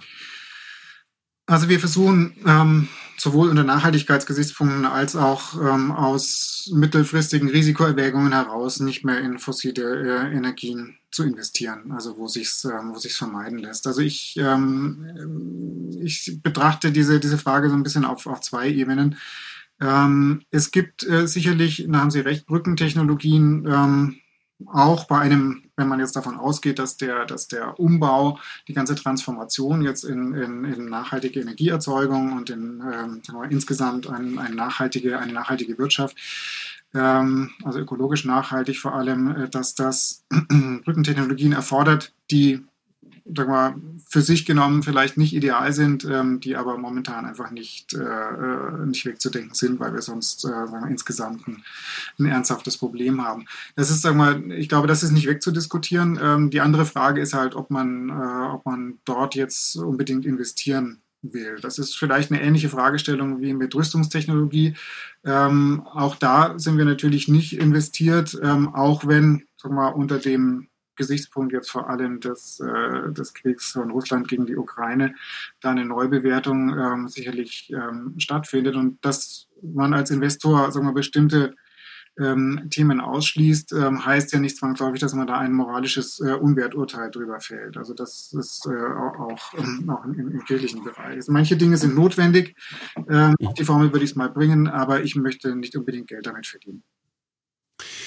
Äh, zusammengefasst könnte man sozusagen Ihre Aufstellung im Nachhaltigkeitsbereich äh, so definieren, dass Sie sich sehr sicher sind, was Sie im Portfolio nicht haben möchten. Das sind sozusagen die kognitiven, die ethischen Ausschlüsse.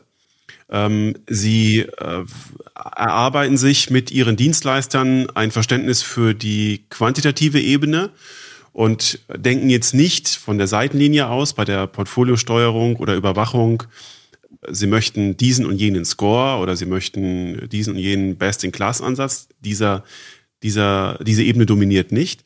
Und beim Thema Impact Investing und Engagement wissen Sie, dass Sie da auf dem Weg sind, dass Sie das weiterentwickeln und ähm, dass sie zu diesem Thema, wenn wir in zwei Jahren nochmal sprechen würden, wahrscheinlich deutlich mehr ähm, äh, Klarheit für sich im Stiftungsgremium geschaffen haben, wie sie sich im Prinzip bei der Veränderung oder bei der Verbesserung der Welt ähm, einsetzen. Habe ich das so etwa richtig zusammengefasst? Ja, das trifft äh, schon ziemlich gut, Herr Hammes. Vielen Dank. Ähm, vielleicht eine Ergänzung noch. Also der, es gibt schon auch einen Mindestscore-Ansatz. Also das heißt, wir haben, äh, wir arbeiten mit im Wesentlichen mit dieser Positivliste, die also äh, alle Werte im Aktien- und Rentenbereich ähm, enthält, ähm, wir, wo wir ja sagen, das ist, das ist investierbar, da sprechen keine, keine äh, stichhaltigen, äh, wir, wertebezogenen Gründe dagegen.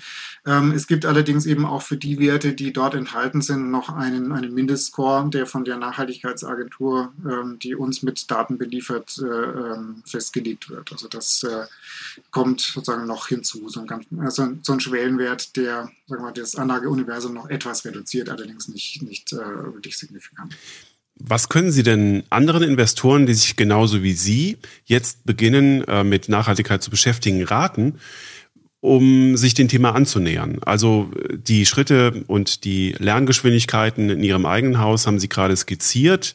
Da wäre noch wichtig zu wissen, ist das äh, sprunghaft passiert? Gab es da sozusagen revolutionäre Schritte, in denen Sie dies und jenes implementiert haben? Oder ist das ein sich äh, langsam bewegender evolutionärer Prozess äh, bei der Schärfung des Profils? Und wie gesagt, was, was können andere Investoren von, ihrem, von ihren Lernprozessen äh, mitnehmen und lernen? Also es ist eher ein evolutionärer Prozess und ich habe den auch nicht angestoßen, das muss ich, muss ich sagen, sondern wir haben mit dem gearbeitet, was wir, was wir vorgefunden haben, schon auf Seiten eben der, ähm, der, der des, des kirchlichen Umfelds. Und das entwickelt sich weiter. Das sehen Sie beispielsweise auch daran. Es gibt ja ähm, veröffentlichte ähm, Grundlegungen. Es gibt im katholischen Bereich die sogenannte Orientierungshilfe, die, sagen wir mal, in unregelmäßigen Abständen aktualisiert wird.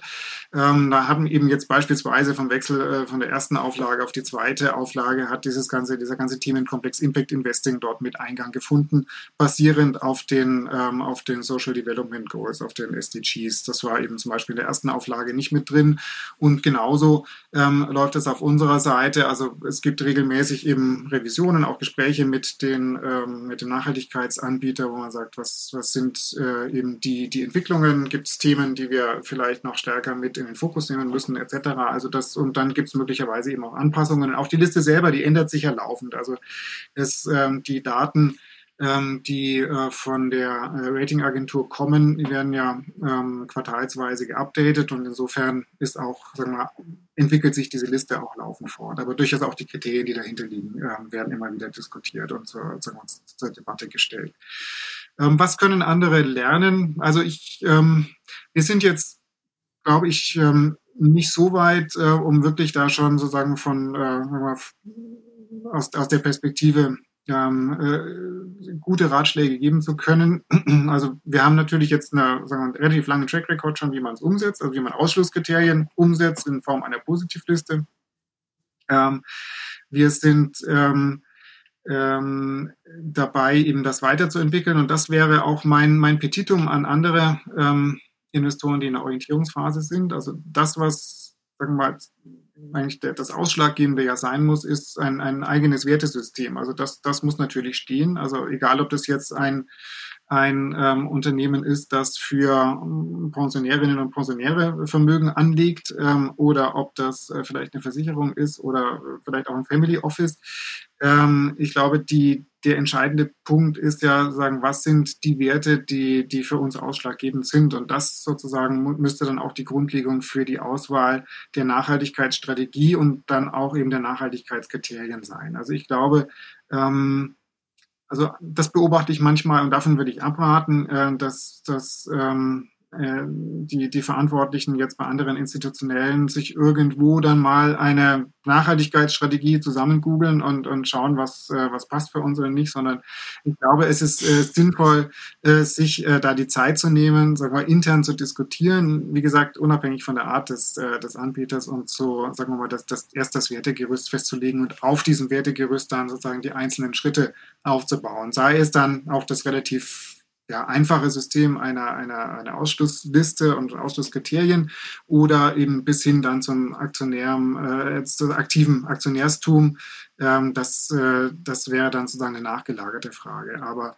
ich glaube, es lohnt sich auf jeden Fall, sich intensiv mit diesen Themen auseinanderzusetzen. Und wir haben, das, das kann ich vielleicht oder sollte ich an der Stelle noch festhalten, wir haben, auch wenn das Jahr 2022 jetzt vielleicht nicht das Jahr gewesen ist, wo man mit Nachhaltigkeitsstrategien da den, den riesen machen konnte auf der Renditeseite, aber wir haben in der Vergangenheit schon an vielen Stellen äh, davon profitiert, dass wir beispielsweise bei Wirecard nicht dabei waren, äh, aufgrund von vor allem von Governance-Kriterien oder bei anderen ähm, Skandalen im Autobereich. Das, ähm, das hat uns, muss man sagen, diese konsequente ähm, Nachhaltigkeitsstrategie hat uns schon auch an vielen Stellen vor, vor Schaden bewahrt. Ähm, das ist übrigens einer der großen Nachteile, wenn man mal sozusagen den moralischen Aspekt außen vor lässt, ähm, der äh, am Ende des Tages immer trägt, warum man nachhaltig investiert. Aber wenn Sie durch äh, die Governance-Kriterien, durch mehr Transparenz einfach äh, Fehler, Managementfehler oder Managementvergehen vermeiden, dann ähm, ist das Vermögen einfach besser geschützt und äh, es bleiben negative Überraschungen aus. Und ich glaube, deswegen gibt es Ihren Beruf, es gibt jetzt meinen Beruf, damit man möglichst viele negative Überraschungen umschifft. Ähm, Herr Dr. Fritz, vielen Dank, dass wir ähm, über die Nachhaltigkeitsebene so vertieft sprechen konnten. Jetzt kommen wir zu einem Aspekt, den haben Sie ähm, ins Spiel gebracht, als äh, ich Sie angefragt habe, ob Sie äh, für dieses Gespräch bereitstehen. Und das war mir selbst auch gar nicht so präsent. Wir sprechen über die Stiftungsreform, die zum 1. Juli diesen Jahres in Kraft tritt. Und ähm, ich darf Sie einladen, Dr. Fritz, dass Sie uns mal mitnehmen ähm, in Ihre Betrachtung dieser Reform. Was wird sich ändern? Was wird Dinge erleichtern? Was wird Dinge vereinheitlichen? Wo fallen vielleicht regionale Unterschiede weg? Und was wird komplizierter? Ja, herzlichen Dank, Herr Hamitz, dass Sie das Thema aufgegriffen haben, das ähm, mir sehr wichtig ist, also gerade jetzt aus der Sicht eben des, äh, des ähm, Stiftungsmanagers. Und ähm, jetzt, das will ich gleich vorwegschicken, das ähm, oft heißt ja, na gut, wenn so eine relativ große Stiftung äh, da irgendwelche Themen diskutiert, das äh, spielt ähm, für, die, für die Kleinen ja kaum eine Rolle, weil sagen wir mal, die, die ähm, Instrumente und das ganze, die ganze, das ganze Umfeld ein anderes ist. Ähm, das ist hier nicht der Fall. Also die Stiftungsrechtsreform, die betrifft schon, sagen wir mal, von der, vom juristischen Anspruch her alle Stiftungen in Deutschland. Die sieht so aus, dass eben zum ersten 7. diesen Jahres, also schon in wenigen Wochen, äh, die einschlägigen Vorschriften im bürgerlichen Gesetzbuch, im BGB, geändert werden. Das heißt, das ist also etwas, was ähm, sagen wir, sehr, sehr umfassend ist, was ähm, im Prinzip alle Stiftungen, die, sagen wir die tatsächlich diese Rechtsform haben, ähm, äh, unmittelbar tangiert. Das ähm, wird in vielen Fällen, ähm, sagen wir mal, die, die Gründungs- und die Beendigungstatbestände vor allem ansprechen. Ähm, also beispielsweise, wann darf eine Stiftung ähm, genehmigt bzw. anerkannt, heißt im Fachjargon werden. Ähm, und vor allem, wann dürfen Stiftungen auch, die vielleicht äh, wirtschaftlich nicht mehr lebensfähig sind, zusammengelegt werden oder, ähm, äh, oder auch aufgelöst werden im Extremfall.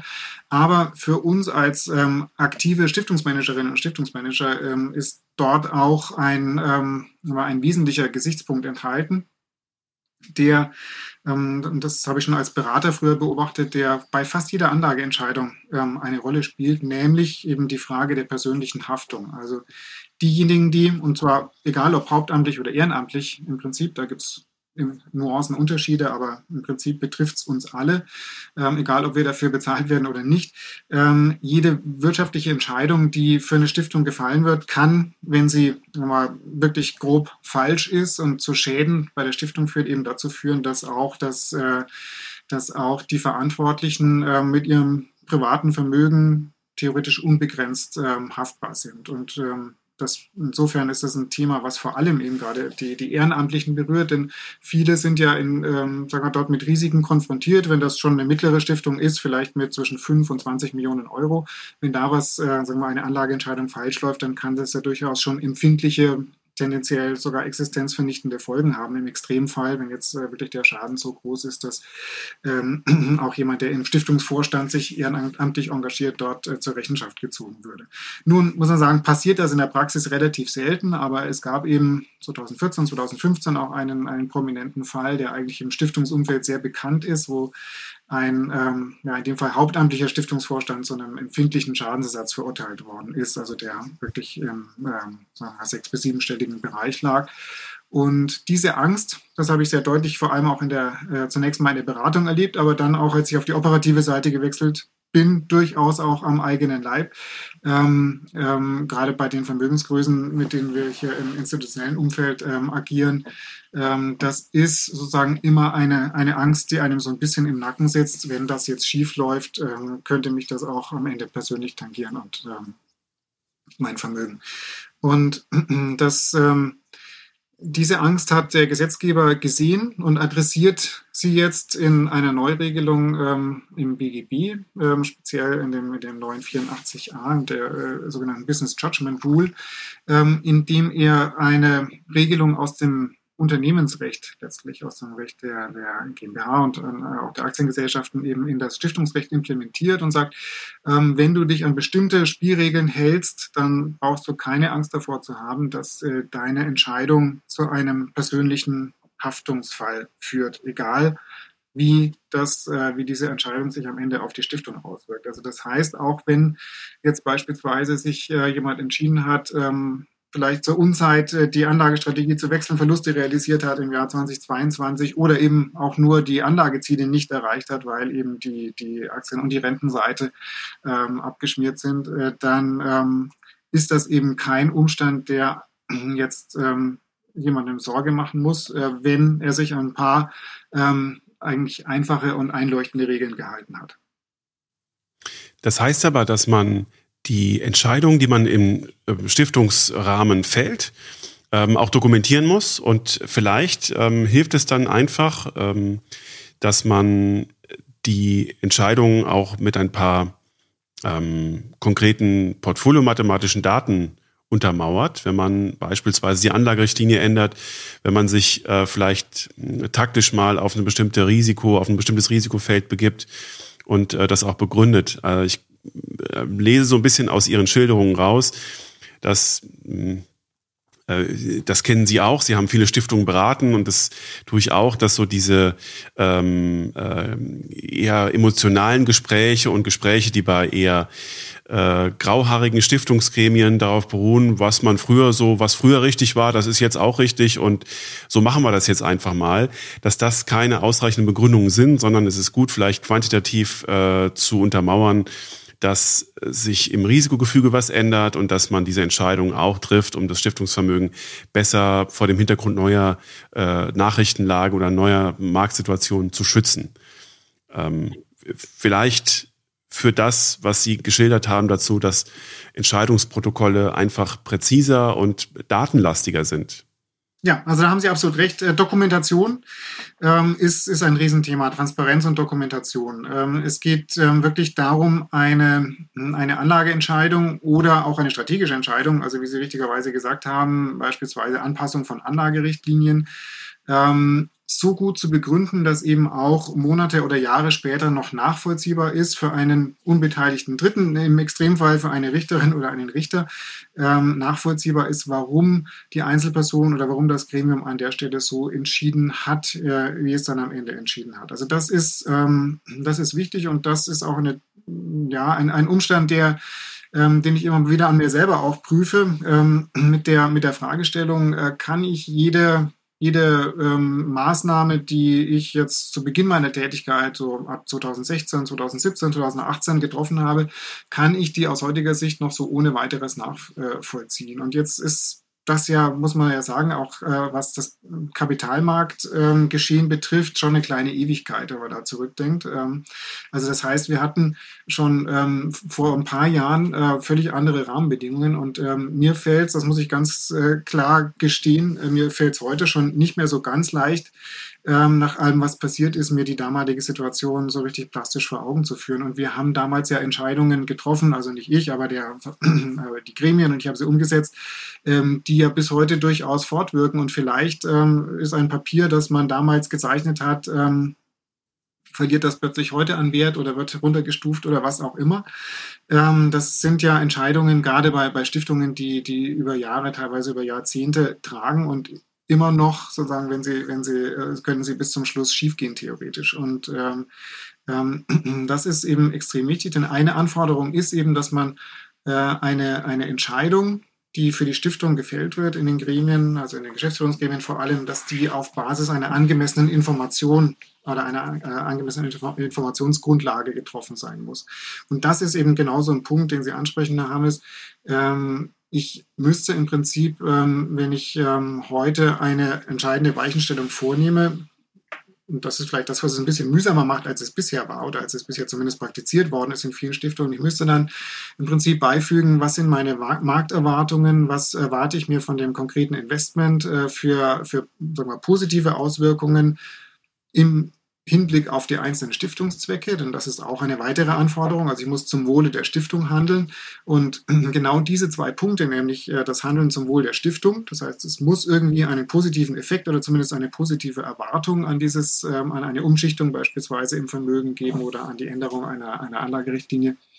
Ähm, und ich muss sozusagen mich vorher ordentlich informiert haben. Ich darf also nicht einfach nur auf Zuruf oder weil ich, äh, weil ich einen guten Tipp bekommen habe von irgendwem, ähm, darf ich eine Anlage machen, sondern ich muss wirklich fundiert erläutern und im Idealfall vielleicht sogar, soweit das möglich ist, eben mit den Portfolio-Kennzahlen, äh, so wie Sie es vorhin angesprochen haben, ähm, was alles für diese Entscheidung spricht. Das ist mühsam auf der einen Seite. Auf der anderen Seite kann ich dann aber ähm, ruhig schlafen, also und zwar die ganze Zeit über, die dieses Investment läuft und unabhängig davon, wie es sich entwickelt. Also das heißt, ähm, ich habe in so Extremsituationen wie 2020 oder 2022 ähm, als ähm, Stiftungsvorstandsmitglied ähm, sagen wir, deutlich äh, ruhigere Nächte oder hätte gehabt, äh, wenn ich das, äh, wenn ich das in der Art und Weise äh, gemacht hätte, als das dann tatsächlich der Fall war. Ich glaube, obwohl wir ja immer noch mit den gleichen Portfolio-Kennzahlen arbeiten äh, wie vor 20, 40 äh, oder 60 Jahren, äh, dass sich ja schon so ein paar Dinge äh, als Aspekt, wie man Entscheidungen fällen kann oder auch Entscheidungen ablehnen kann, ähm, geändert haben. So würde ich zum Beispiel sagen, in dem Raster, das Sie gerade geschildert haben, sollte auch ähm, eine Beleuchtung der Quote von Bankschuldverschreibungen ähm, mit vertreten sein. Also wenn Sie Anlagerichtlinien für eine Stiftung beschreiben und äh, wir jetzt in den letzten Monaten gespürt haben, dass im Bankensystem zumindest Stress entsteht. Ähm, man kann das ja populistisch in eine ganz negative Ecke interpretieren. Man kann aber auch sagen, zahlenmäßig ähm, ist noch gar nicht so richtig viel passiert. Äh, da muss eine Stiftung sich überlegen, wie viele, wie, wie abhängig mich, will ich mich eigentlich von diesem Finanzsektor machen über die ähm, Auswahl meiner Anleihen, die dann wirklich im Finanzsektor allokiert sind oder auch im Aktienbereich. Ähm, oder andere Dinge, die neu dazukommen. Also Unternehmen, die sich vielleicht durch ähm, äh, Sicherheitsattacken, Sie haben äh, den, den Faktor äh, künstliche Intelligenz angesprochen, Ich glaube, dass wir sehr viel darüber sprechen werden in ein paar Jahren, welche Unternehmen sich vor Hacking-Angriffen mit künstlicher Intelligenz schützen konnten, welche nicht. Ähm, auch das sind ähm, Aspekte, die beim Schutz von Stiftungsvermögen ähm, eine Rolle spielen werden. Und äh, so kommen Stück für Stück Aspekte dazu, ähm, obwohl wir am Ende des Tages immer mit den gleichen Finanzkennzahlen sprechen, wobei wir noch über eine Buchpublikation äh, sprechen werden, die vielleicht meine jetzige Aussage widerlegt. Aber ähm, das wird ja, das wird ja richtig spannend, sozusagen das Korsett, um eine Entscheidungs, ähm, um eine Entscheidungsfindung zu legen und äh, dann äh, zu begründen. Im Prinzip äh, wäre es doch dann fast sinnvoll, darüber können wir vielleicht an anderer Stelle mal reden, ähm, einen einheitlichen Kriterienkatalog äh, zu formulieren, mit dem sich eine Stiftung dann wirklich auf, eine Entscheidungs, auf einen Entscheidungsweg begeben kann, um Änderungen der Anlagerichtlinien oder ein bestimmtes Investment Stiftungsvermögen beizufügen, äh, wenn Sie sagen, auch gerade im Private Equity Bereich mhm. oder im Private Debt Bereich, ähm, um, um zu begründen, dass Sie äh, diese äh, gewogene und neutrale und objektive Entscheidung für das Stiftungsvermögen richtig getroffen hat. Ja, halte ich für einen extrem wichtigen Aspekt. Also ich glaube, ähm, dass es ähm, darauf hinauslaufen wird, sowohl auf der Stiftungsseite als auch auf der Aufsichtsseite, die ja letztlich diese Entscheidungen dann auch nachprüfen muss und, und, und letztlich die, die ähm, Kontrolle ausüben muss, ähm, dass man hier in hohem Maße standardisieren wird. Einfach, und so ist es ja auf der Unternehmensseite auch erfolgt, als die Business Judgment Rule dort ähm, eingeführt worden ist, dass die Dokumentation eben bis hin beispielsweise zum, Einz zum, zum einzelnen Umschichtungsbeschluss, ähm, dass sie viel mehr als bisher so eine Art Checklistencharakter auch, ähm, auch haben muss, ist, ähm, sind eben diese Risiken beispielsweise ähm, berücksichtigt worden. Ist eine Einlagensicherung vorhanden oder ist sie nicht äh, vorhanden? Ähm, wie, ähm, wie wirkt sich ähm, dann letztlich, und das, das würde ich im Prinzip einzeln abfragen, wie, wie wirkt sich die ähm, angedachte Anlageentscheidung voraussichtlich auf die einzelnen Anlageziele aus, also Vermögenserhaltung, Ertragserzielung, Risikosituation und Nachhaltigkeit. Ähm, und ähm, ich ähm, also diese, diese Routine, die dadurch entsteht, glaube ich, die wird auch ähm, den, den Stiftungen insgesamt helfen in Deutschland, die momentan finanziell, wahrscheinlich strukturell jetzt durch Niedrigzinssituationen und auch durch, die, ähm, durch, den, durch den Kursverfall der Renten äh, ziemlich geschwächt dastehen im, im, im Status quo. Ähm, ich glaube, diese, diese standardisierte Herangehensweise wird, wird vielen helfen, wird auch vielen dann eben verbunden mit der Befreiung von dem Haftungsrisiko wird viele dazu bringen, ähm, auch etwas, etwas konstruktiver, etwas mutiger anzulegen. Durchaus eben auch mit, mit höheren Realwerten beispielsweise, die dann durchaus schwankungsanfälliger sind, aber eben abgesichert letztlich durch diese, ähm, durch diese Maßnahmen ähm, wird man dann den, diesen Langfristcharakter, den Stiftungen haben, diesen langfristigen Anlagehorizont auch besser ausnutzen können für die Vermögensanlage. Das ist meine, meine große Hoffnung. Und ähm, was ähm, vielleicht man auch, was auch noch erwähnenswert wäre, ist, dass diese Stiftungsrechtsreform auch ähm, ihre Rolle als Berater beispielsweise stärkt. Ähm, denn ähm, was ganz klar adressiert wird, das ging auch schon aus der bisherigen Rechtsprechung so hervor, ähm, aber das wird äh, hier durch diese Business Judgment Rule nochmal noch mal sehr viel stärker auch ausgestellt und gewinnt Gesetzescharakter sozusagen eben das auch an den Stellen eben, wo die Verantwortlichen der Stiftung die eigene Expertise nicht haben, äh, dass sie dort auch verpflichtet sind, letztlich eben diese Wissenslücken durch Beratung zu füllen. Also das heißt, ein, ein, ähm, es reicht eben nicht, das, das ist vielleicht die, die negative Botschaft, äh, ein, ein, ein äh, vor sich hinwurschteln im, im, im guten Willen, das reicht nicht aus, sondern es muss äh, wirklich jeder Stiftungsvorstand muss sich selbstkritisch fragen, ähm, wo, wie weit reicht meine eigene Expertise, die ich in den Gremien habe, gewissermaßen die, die Schwarmintelligenz im Vorstand ähm, und wo reicht es eben nicht aus und wo brauche ich dann eben aber auch eine Beraterin oder einen Berater, der diese Wissenslücken kompensiert. Vielen Dank, Herr Dr. Fritz, dass Sie äh, damit schon mal mit Blick auf die Stiftungsreform äh, ein ganz wichtiges Signal gesendet haben. Also man ähm, wird sich, äh, man wird Entscheidungen anders dokumentieren müssen und vertiefter. Welche anderen Aspekte äh, nehmen Sie denn aus der Stiftungsreform noch mit, die vielleicht das Stiften, aber auch das Verändern von Stiftungen und Stiftungszwecken ähm, erschweren oder erleichtern? Veränderung ist ein wichtiges Stichwort, Herr Hannes. Ähm, die Tendenz äh, und auch die, die Intention des Gesetzgebers an der Stelle geht äh, dahin, eben ähm, Stiftungen insgesamt auch zu einem flexibleren Instrument zu machen. Also wir hatten gerade in der Vergangenheit, das habe ich als Berater oft erlebt, im, im unternehmerischen Umfeld, also wenn man, wenn eine Unternehmerin, ein Unternehmer eine Stiftung errichten wollte, dann doch immer sagen wir, den, den starken Reflex zu sagen, naja, eine Stiftung ist aber ein sehr starres Instrument. Das hat natürlich den Vorteil, dass wir, dass wir heute noch Stiftungen teilweise aus dem Mittelalter haben. Die Fuggerei beispielsweise ist gerade 500 Jahre alt geworden und die Statuten der Fuggerei sind ja letztlich dieselben wie vor 500 Jahren auch. Aber wenn man jetzt als Unternehmerin oder Unternehmer eine Rechtsform betrachtet, dann möchte man natürlich schon haben, dass da vielleicht eine gewisse Flexibilität auch vorhanden ist oder dass auch äh, Konzepte, die sich nicht bewähren, dass sie letztlich auch wieder ähm, wieder kassiert werden können ähm, oder geändert werden können, so dass sie funktionieren. Und ähm, da bietet das neue Stiftungsrecht, glaube ich, erhebliche Anhaltspunkte.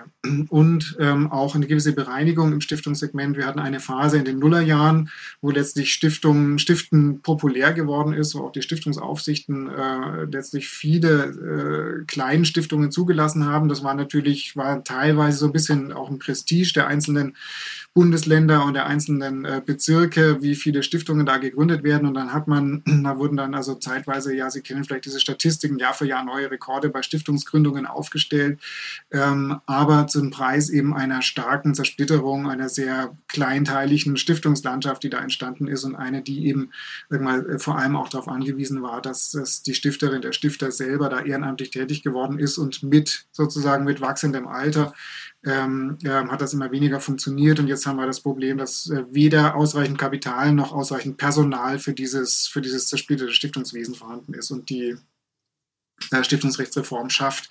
Vielleicht nicht ganz in dem Umfang, wie man es erwartet hätte, aber doch ansatzweise äh, Möglichkeiten, sozusagen auch diese Stiftungslandschaft wieder ein bisschen äh, zu, zu konsolidieren.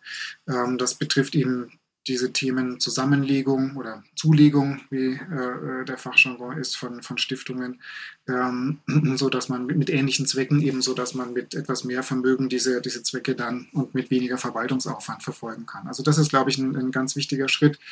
Ähm, wurde auch für die, äh, sagen wir, zumindest äh, an der Stelle auch zur Verwaltungsvereinfachung beigetragen, dadurch, dass jetzt, das kommt doch nicht jetzt zum 1.7., äh, erst zum, ähm, äh, im Jahr 2026, zum 1. Januar, ein Stiftungsregister eingeführt worden ist. Bis jetzt hatten wir diesen etwas mühsamen ähm, äh, Vorgang bei den staatlich beaufsichtigten Stiftungen, dass eben mangels eines ähm, Registers mit, mit öffentlichem Glauben, wo man also einfach nur nachschlagen muss, um zu wissen, ähnlich beim Handelsregister, wer da gerade äh, vertretungsbefugt ist, ähm, hatten wir da ein sehr viel komplizierteres Verfahren. Da muss man also immer diese Vertretungsbescheinigungen beantragen bei staatlich beaufsichtigten Stiftungen. Das entfällt dann, weil man eben dann auch, ähnlich wie für Vereine eben oder für ähm, Unternehmen, äh, so ein Register mit öffentlichem Glauben hat. Also das ist wiederum zwar erstmal mehr bürokratischer Aufwand, aber sozusagen im täglichen. Sie haben es gerade schon in einem. Entschuldigung, ja? Im täglichen Geschäft erleichtert es äh, dann vielleicht die, die Verwaltungsarbeit. Sie haben es gerade schon in einem Halbsatz angedeutet. Bei einer Erbschaftssteuerreform äh, weiß man immer, vor der Erbschaftssteuerreform, nee, nach der Erbschaftssteuerreform ist vor der Erbschaftssteuerreform. Es muss dann irgendwann eine neue geben oder es muss eine Revision geben oder es wird nicht dabei bleiben, was verabschiedet ist. Wie schätzen Sie das jetzt für diese Stiftungsreform ein? Wird das erstmal der Pfad sein für die nächsten ähm, fünf bis zehn Jahre? Oder gibt es äh, aus Ihrer Perspektive jetzt weiteren Anpassungsbedarf, der sich aus diesen ersten gegangenen Schritten ergibt? Also diese Stiftungsrechtsreform hat einen relativ langen Vorlauf, muss man sagen. Das hat mit ersten Entwürfen im Jahr 2014, glaube ich, begonnen, ähm, hat sich also relativ lang hingezogen, auch der ganze, die ganze Diskussion, auch in der Fachwelt. Also der Gesetzentwurf wurde schon kontrovers diskutiert. Da gab es auch ähm, an, Gegenentwürfe letztlich aus der, aus der Professorenschaft, die natürlich, sagen wir mal, auf akademischem Niveau nochmal eine andere Hausnummer dargestellt haben. Aber ähm, ich glaube, dass es jetzt wichtig ist, ähm, sagen wir mal, das Positive, was in dieser Reform enthalten ist. Und ich glaube, gerade für uns Praktikerinnen und Praktiker ähm, und auch, wie gesagt, für die Beratungsseite ähm, gibt es da ähm, eine Menge positive Ansätze. Das, da würde ich jetzt meinen Hauptfokus drauf legen, das erstmal umzusetzen. Und wir haben, sagen wir mal, noch eine zweite Ebene, die wenn man jetzt erstmal diese, diese Reform verdauen muss, das sind die Stiftungsaufsichtsbehörden, die ja nach wie vor Ländersache sind. Also das, das hat sich ja nicht geändert. Die Gesetzgebung hat sich zwar in vielen Fällen jetzt auf die Bundesebene sozusagen hochentwickelt und gilt damit einheitlich, aber die Umsetzung ist ja nach wie vor in den, in den äh, einzelnen Stiftungsaufsichtsbehörden organisiert und diese Ländersache. Und da muss jetzt sozusagen sich erstmal eine einheitliche Herangehensweise herausbilden. Ähm, das wäre extrem wichtig für das Stiftungswesen. Ähm, und da gibt es auch ähm, Initiativen, Entschuldigung, also da gibt es ähm, Initiativen eben, die, die auch versuchen, diese einheitliche Vereinheitlichung herbeizuführen, ähm, die jetzt sozusagen im Gesetz mit angelegt ist. Ähm, aber ich glaube, es wird jetzt, ist es nicht damit zu rechnen, dass in, in Kürze da schon die nächste Stiftungsrechtsreform ansteht. Dazu steht das Thema anders als jetzt beispielsweise eine Erbschaftssteuer ähm, viel zu wenig auch im Fokus der Öffentlichkeit. Herr Dr. Fritz, äh, wir haben in äh, diesem Gespräch jetzt, es waren mehr als 90 Minuten, ähm, ich glaube, so gut wie alle wichtigen Aspekte abgeschritten, äh, die man als Stifter, als Stiftung, als Geschäftsführer einer Stiftung, als Portfolio-Manager, als Controller ähm, beleuchten kann. Und dafür bin ich Ihnen sehr, sehr dankbar. Ähm, das war wahnsinnig interessant. Ich habe sehr viel mitgeschrieben und ich glaube, wir müssen das wiederholen. Und ich ähm, möchte mich sehr herzlich bedanken und freue mich, dass äh, wir gleich noch ein höchstpersönlich Gespräch führen, in dem wir Sie als Person und ähm, Sie mit Ihrer Einstellung zu verschiedenen Themen ein bisschen besser kennenlernen. Aber für jetzt erstmal ganz, ganz herzlichen Dank für ein ganz tolles Gespräch.